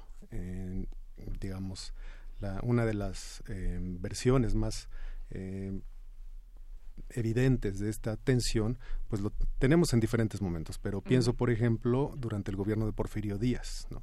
Ahí, después del triunfo de, de Díaz definitivo y su colocación en el poder durante 30 años, pues eh, el- la, la cuestión no era fácil porque tenía que disciplinar a los diferentes eh, líderes regionales, como en el caso de Diego Álvarez, el hijo de Juan Álvarez, eh, y bueno, pues eh, fue verdaderamente algo complicado en términos de la política del momento, eh, porque mm, se sabía que pronto o rápidamente estos caciques podían movilizar eh, gente para poder este, en determinado momento hacer un movimiento armado y eh, oponerse realmente al poder del centro. Entonces sí fue una, una tensión constante prácticamente pues hasta mediados del siglo XX, ¿no? que ha sido difícil esa idea de estar disciplinando a los políticos y, a- y precisamente por lo que recién mencionaba Ludovic, pues esta presencia tan importante de los cacicazgos en la región.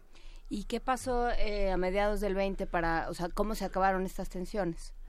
¿Con Mm. quién se pactó? Porque ahí hubo un Sí, pacto, es que se ¿no? acabaron. Claro, yo no diría que se hayan terminado. O se convirtieron en otra cosa. Completamente, claro. Eh, más bien adquirieron un, un modo diferente de expresión y precisamente creo que el parteaguas que eh, viene a ser como un momento, un hito en la historia mm, reciente del Estado, pues viene a ser el movimiento de- del cual nos acaba de mencionar Ludovic, el, el principio de la década de 1960, hay un quiebre muy importante donde si bien anteriormente habían sido organizadas diferentes eh, expresiones de descontento social y político a través de organizaciones políticas eh, con cierta tendencia a participar electoralmente o bien organizaciones de productores eh, de diferentes sectores, finalmente a la llegada de finales de la década del 50 del gobernador Caballero Aburto, pues va a ser realmente una cuestión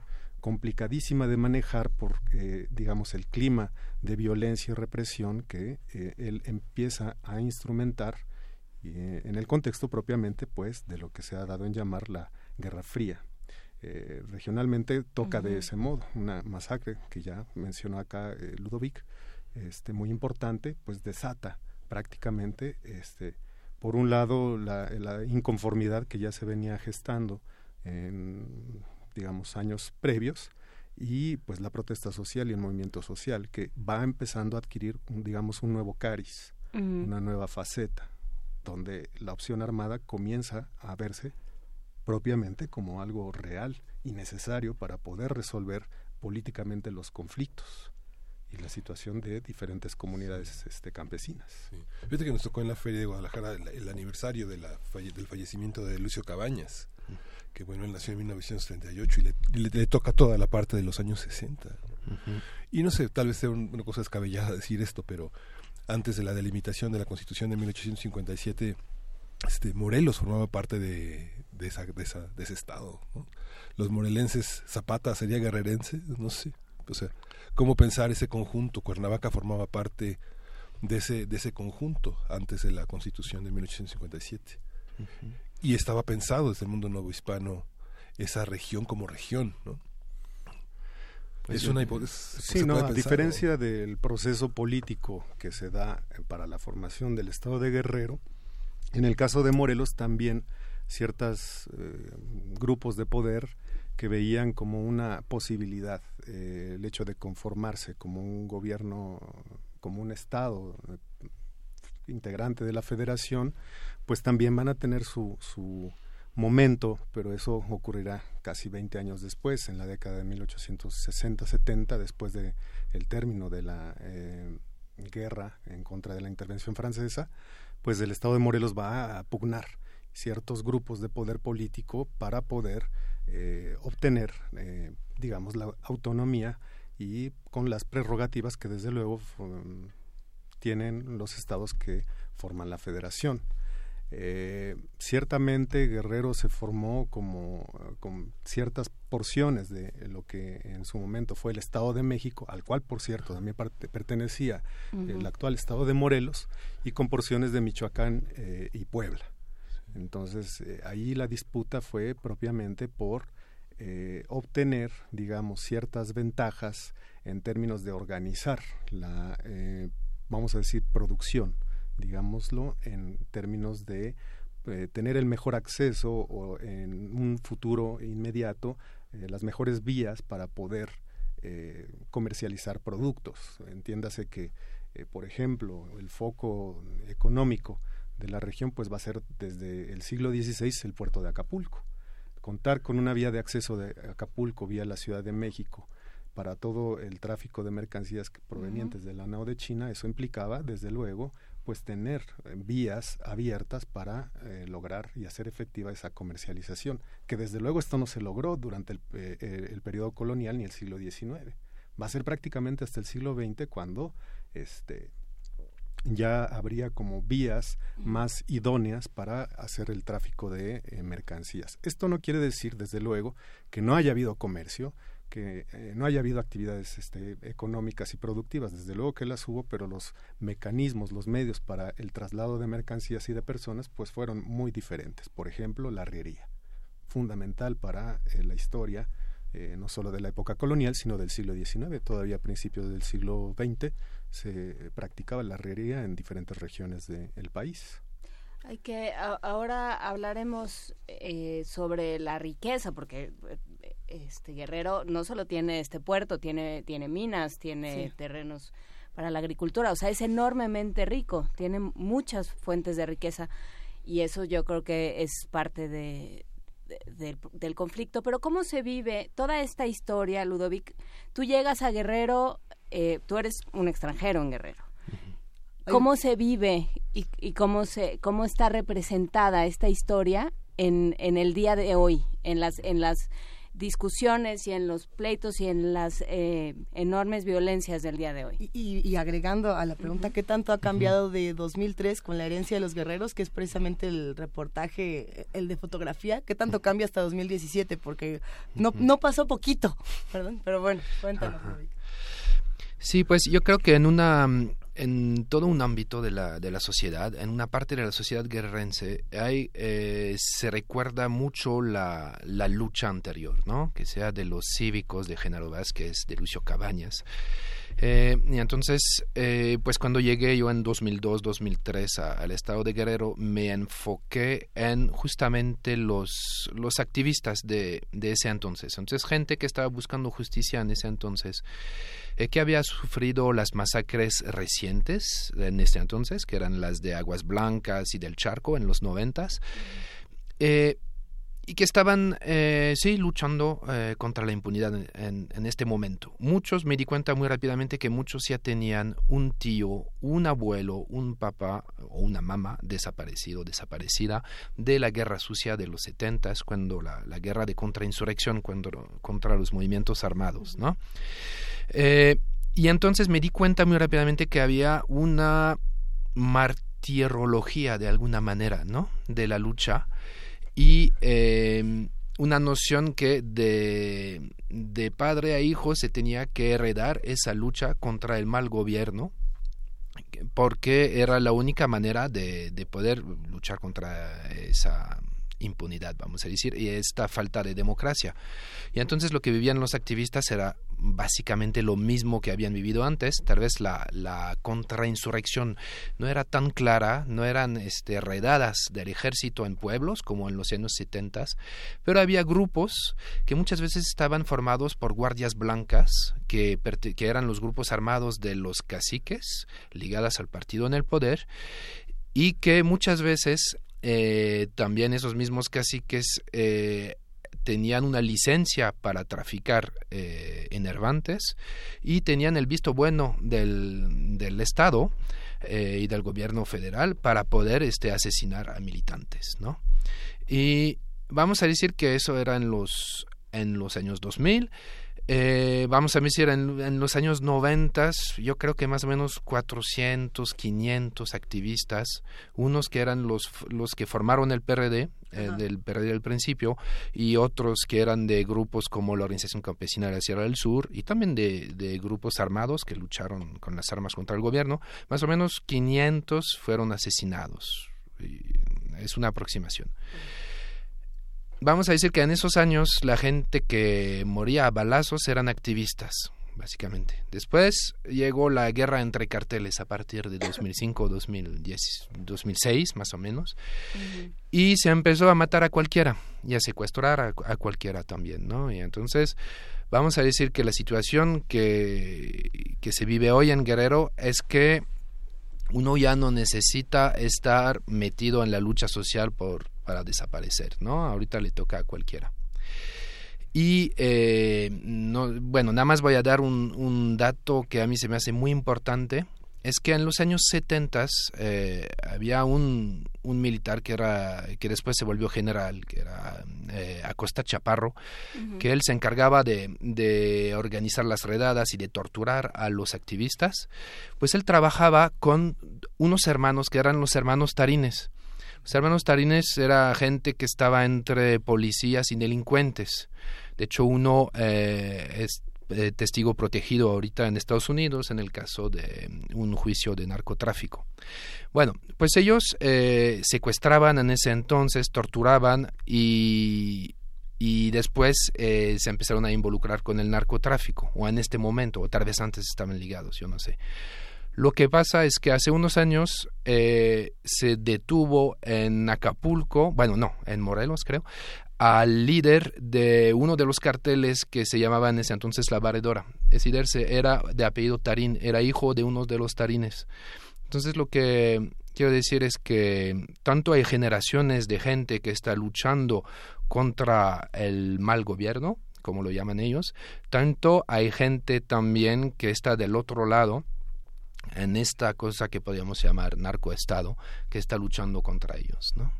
Y contra la sociedad en, en general. ¿Sabemos en qué momento, o sea, está registrado cuando empiezan las eh, a, involucrarse el crimen organizado en Guerrero? ¿En qué momento empieza eh, los cultivos, la, el tráfico? ¿Lo, lo, ¿Lo sabemos alguno de ustedes, Carlos Santander o Ludovic Bonnier? Eh, Ah, es, qué difícil. sí. es un dato escurridizo. Ajá. Eh, ciertamente, eh, lo que logré encontrar fue que entre 1960 y 70, eh, posiblemente antes, eh, ahora me, me hicieron recordar que durante un tiempo estuvimos eh, trabajando en la catalogación de el fondo de la Dirección General de Investigaciones Políticas y Sociales en el Archivo General de la Nación a principio del año 2000, 2001 hasta el 2005, fue una larga jornada, y ya desde, desde entonces se encontraba documentación acerca del trasiego de drogas entre los años 20 y 30, especialmente en la frontera norte. Entonces, eh, recientemente eh, sabemos que se ha publicado un libro, el cual no conozco, de Ricardo Pérez Monfort, acerca del tema. Posiblemente no tuve oportunidad, ya no me dio tiempo de consultar el texto. Por allí pueda haber alguna, algún dato, pero yo estimaría que entre los años 60 y 70 podemos hablar ya de, de- de esta práctica. Ludovic tiene aquí. Sí, no, no tengo ningún dato fijo, pero lo que es muy interesante es que si vemos en, en, en Asia, en, en cerca de, de, de Vietnam, en Camboya, etcétera, son en los años 60 y 70 que se desarrollan eh, eh, la cultura del, de la amapola y que sirve para financiar grupos de contrainsurrección contra eh, lo- los Vietcongs, ¿no? Este, entonces, cuando hay movimientos sociales en Guerrero y, y entonces que también en México en el momento hay una operación que se llama el Plan Que eh, bueno es el mismo nombre que el Plan Condor en el Cono Sur, eh, que está destinada supuestamente a erradicar las drogas, pero que al final es un plan que eh, acaba con que muchos generales empiezan a trabajar con traficantes. Yo digo que yo más bien estoy esperando que alguien haga un estudio real sobre esto para ver cuándo llega la, el amapola a Guerrero y si no coincide con la guerra de contrainsurrección. No me extrañaría. Hay que decir que el libro de Pérez Monfort se llama Tolerancia y Prohibición. Hablamos eh, con él justamente cuando apareció el libro y, y, y sí, sí, creo que habla de los años 40. Eh, pero, pero bueno, pues eh, podremos revisar la entrevista por ahí y por supuesto revisar el volumen. Eh, pero bueno, ahí están, a ver, ahí están todos los temas. Y creo que esto es, es muy interesante, Ludovic, esto que, que plantea sobre la lucha heredada, ¿no? O sea, esta idea de, de que no sé si se dé en otros estados, pienso en Oaxaca, por ejemplo, pienso en Veracruz, sería interesante revisarlo, ¿no? Por supuesto, la, la guerra cristera también dio oportunidad de que se crearan estas genealogías, ¿no? Eh, En Tabasco, en, en otros eh, partes de la República, que se crearan estas dinastías como de, de lucha, ¿no? Pero, pero sí creo que es, es interesante cómo sucede esto en Guerrero y cómo eh, ¿Qué ha pasado con los caciques? ¿En, en dónde están esos caciques? ¿Han- en- ¿Están en el narco? ¿Están en el poder político? ¿Dónde? Pi- pienso también en Salgado Macedonio, del cual hablábamos fuera del aire, el guerrero para guerrero. Eh, ¿Dónde están eh, los caciques, Carlos Santander? ¿Dónde están hoy? Claro, eh, bueno, ahora podríamos decir que eh, estos actores siguen operando con un modo, digamos, diferente. En ocasiones los vemos prácticamente eh, como parte del, del gobierno, de hecho nunca han dejado de gobernar. Eh, no es raro encontrar que en una genealogía, eh, por ejemplo, los Figueroa, ¿no? tienen eh, pues ya una larga historia, por lo menos en el siglo XX, acerca de esto, eh, digamos, manejo político, clientelar, que se da en diferentes momentos de, de la historia guerrerense. Entonces ellos en realidad nunca, nunca han estado eh, fuera de la escena política de- del Estado. ¿no? Y así como ellos, pues en otras regiones efectivamente los podemos encontrar. ¿no?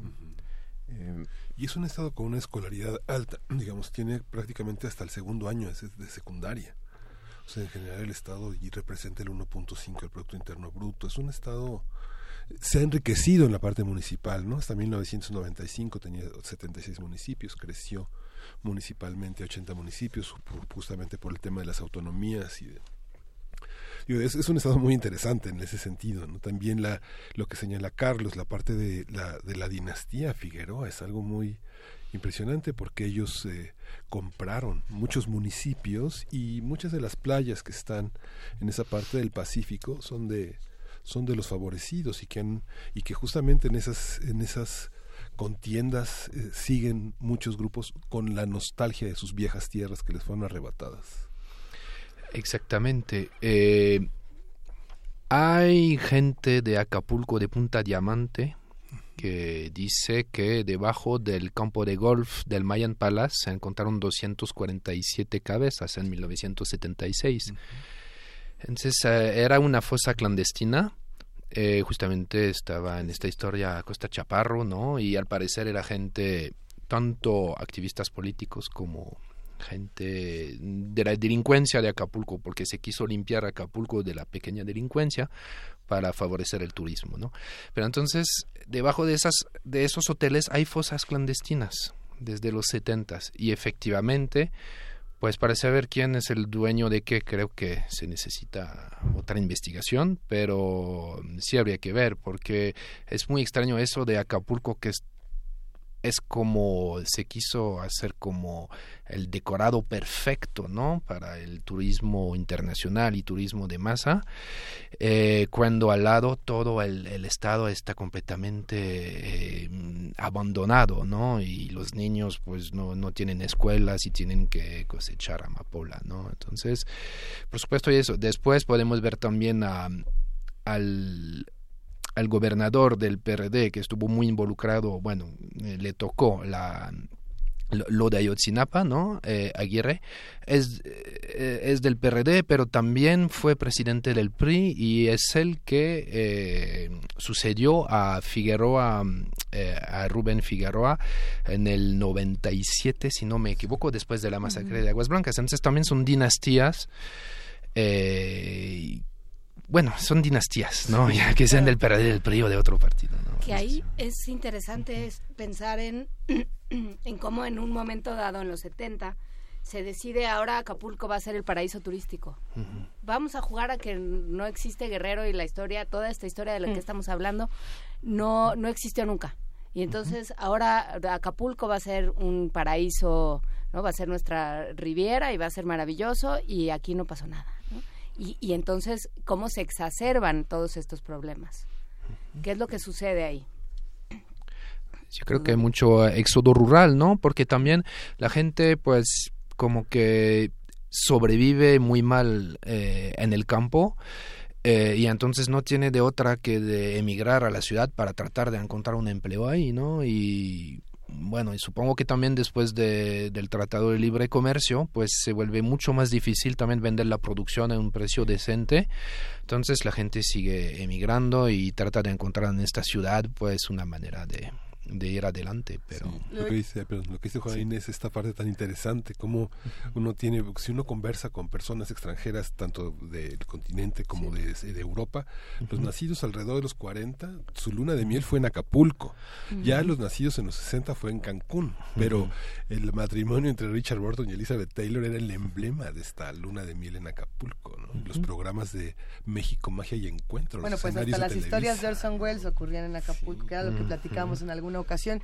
Eh, por ahí mandaron una pregunta que se me hizo muy interesante, eh, justo para ti, Ludovic, si es más sencillo o, si encontraste alguna ventaja, protección, seguridad en llegar como un documentalista y no como un periodista a, contar la historia de Guerrero, eh, que sí me parece que es algo pertinente en, tiempos como estos.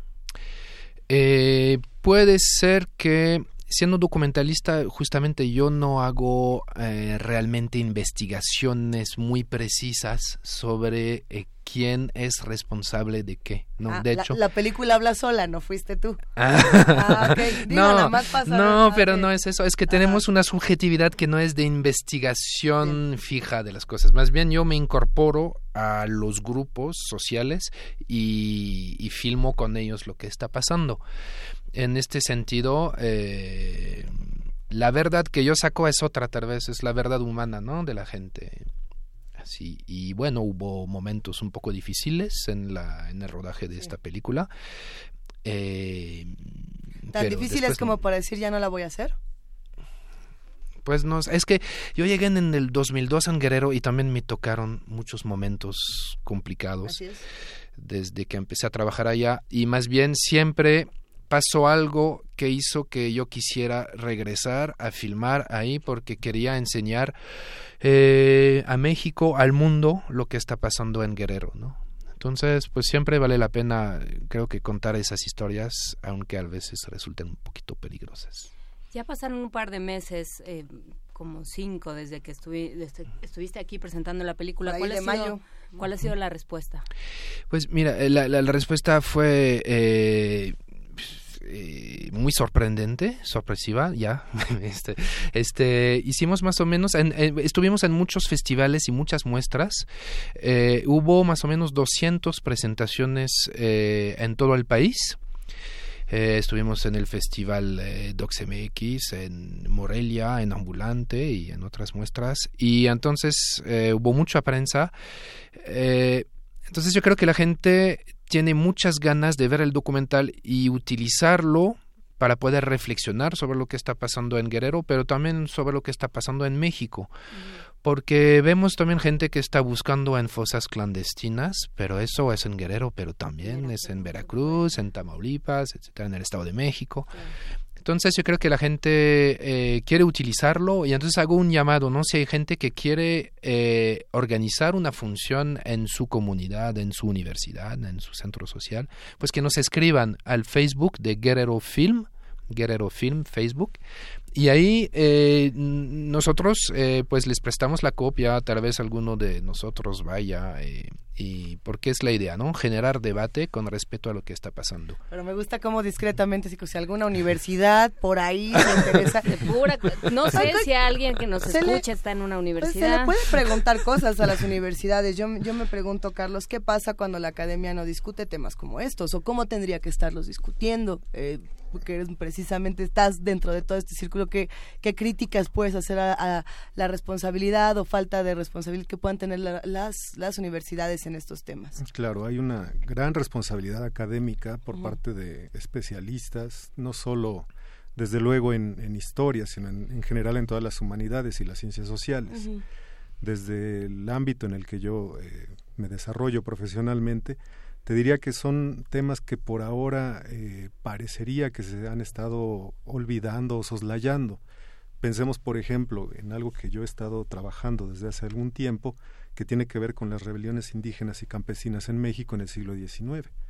Em, se publican algunos artículos, se habla esporádicamente en las revistas académicas del tema, pero ya no es, digamos, central en ciertos eh, centros de investigación que tradicionalmente se habían distinguido por estudiar estas temáticas, por lo menos desde los años, eh, yo diría 70, 80 y 90. eh, eh, entonces, sí he visto como un cierto abandono de la temática. Eh, y ahora, ¿qué es lo que se está escribiendo o cómo se está estudiando?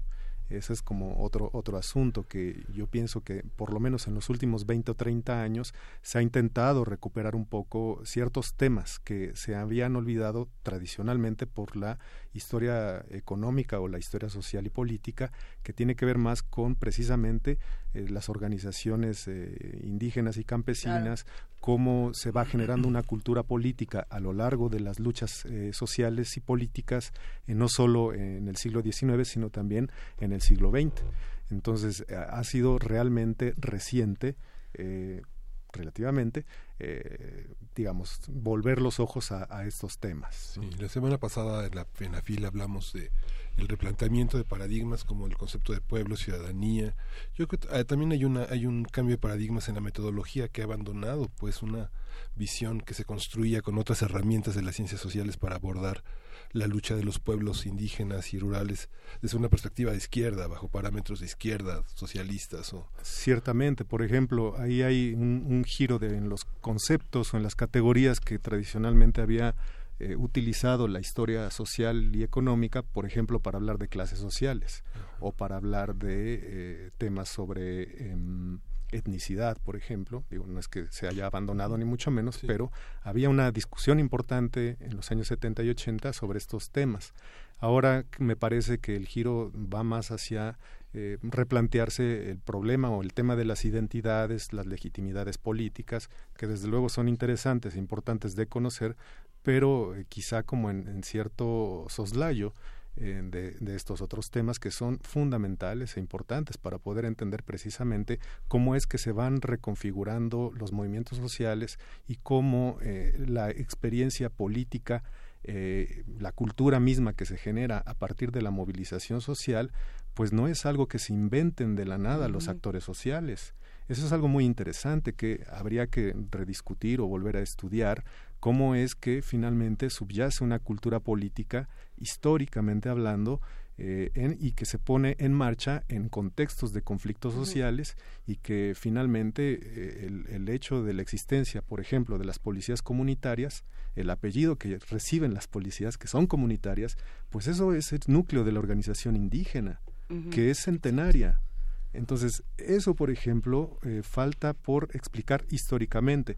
Eh, me parece que los eh, antropólogos y sociólogos han avanzado un poco más en estos temas, pero desde la historia, la historiografía, habría que volver a insistir en eso y es de hecho parte de lo que nosotros estamos eh, intentando investigar ahora en, en, estos, en estos días. ¿no? Pues déjenme decirles que los radioescuchas que hacen comunidad con nosotros están impresionados, fascinados, algunos destrozados con este tema, por supuesto. Ya les pasaremos los mensajes porque están interesados en las investigaciones, en el documental, en todo lo que están realizando, a ver si nos pueden pasar más adelante sus contactos para que sigamos aquí haciendo comunidad. Y hay que decir que a mí lo que me parece es que se ha normalizado, o sea, que, sí. que ya hay una, o sea, ya es también un cliché de decir, ay, bueno, es guerrero, ¿no?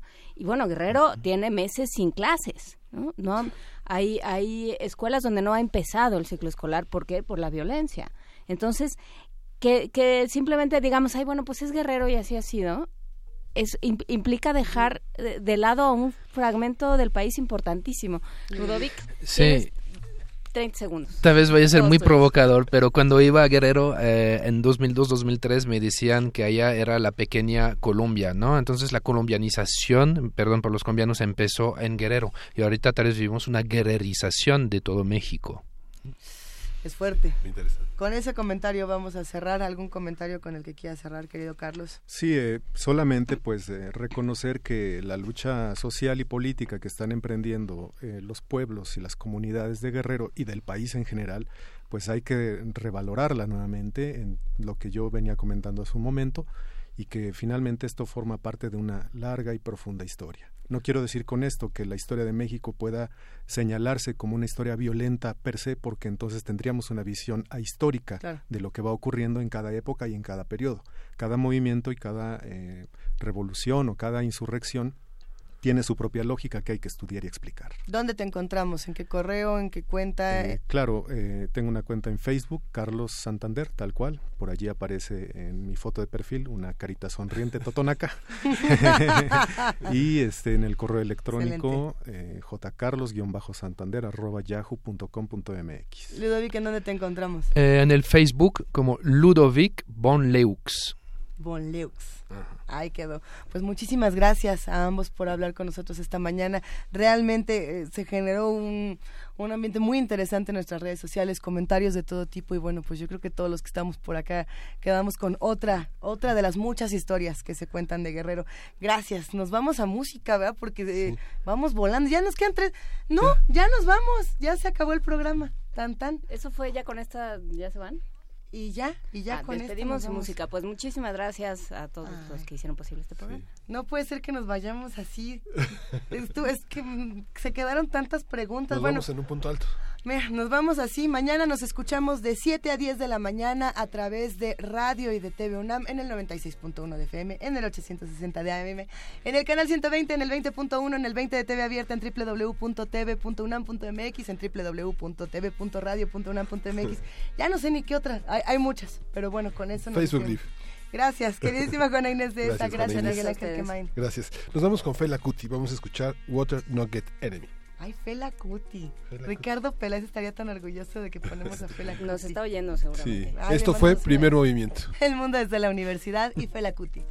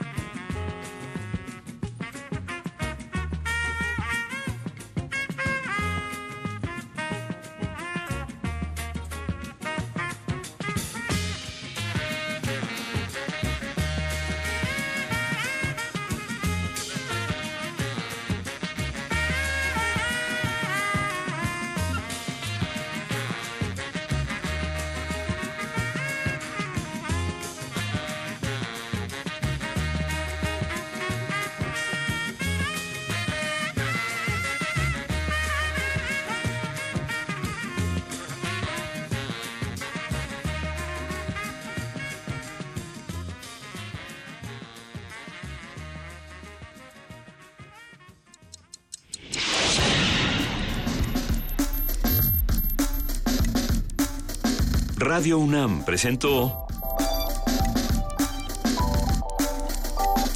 Primer Movimiento. El mundo desde la universidad.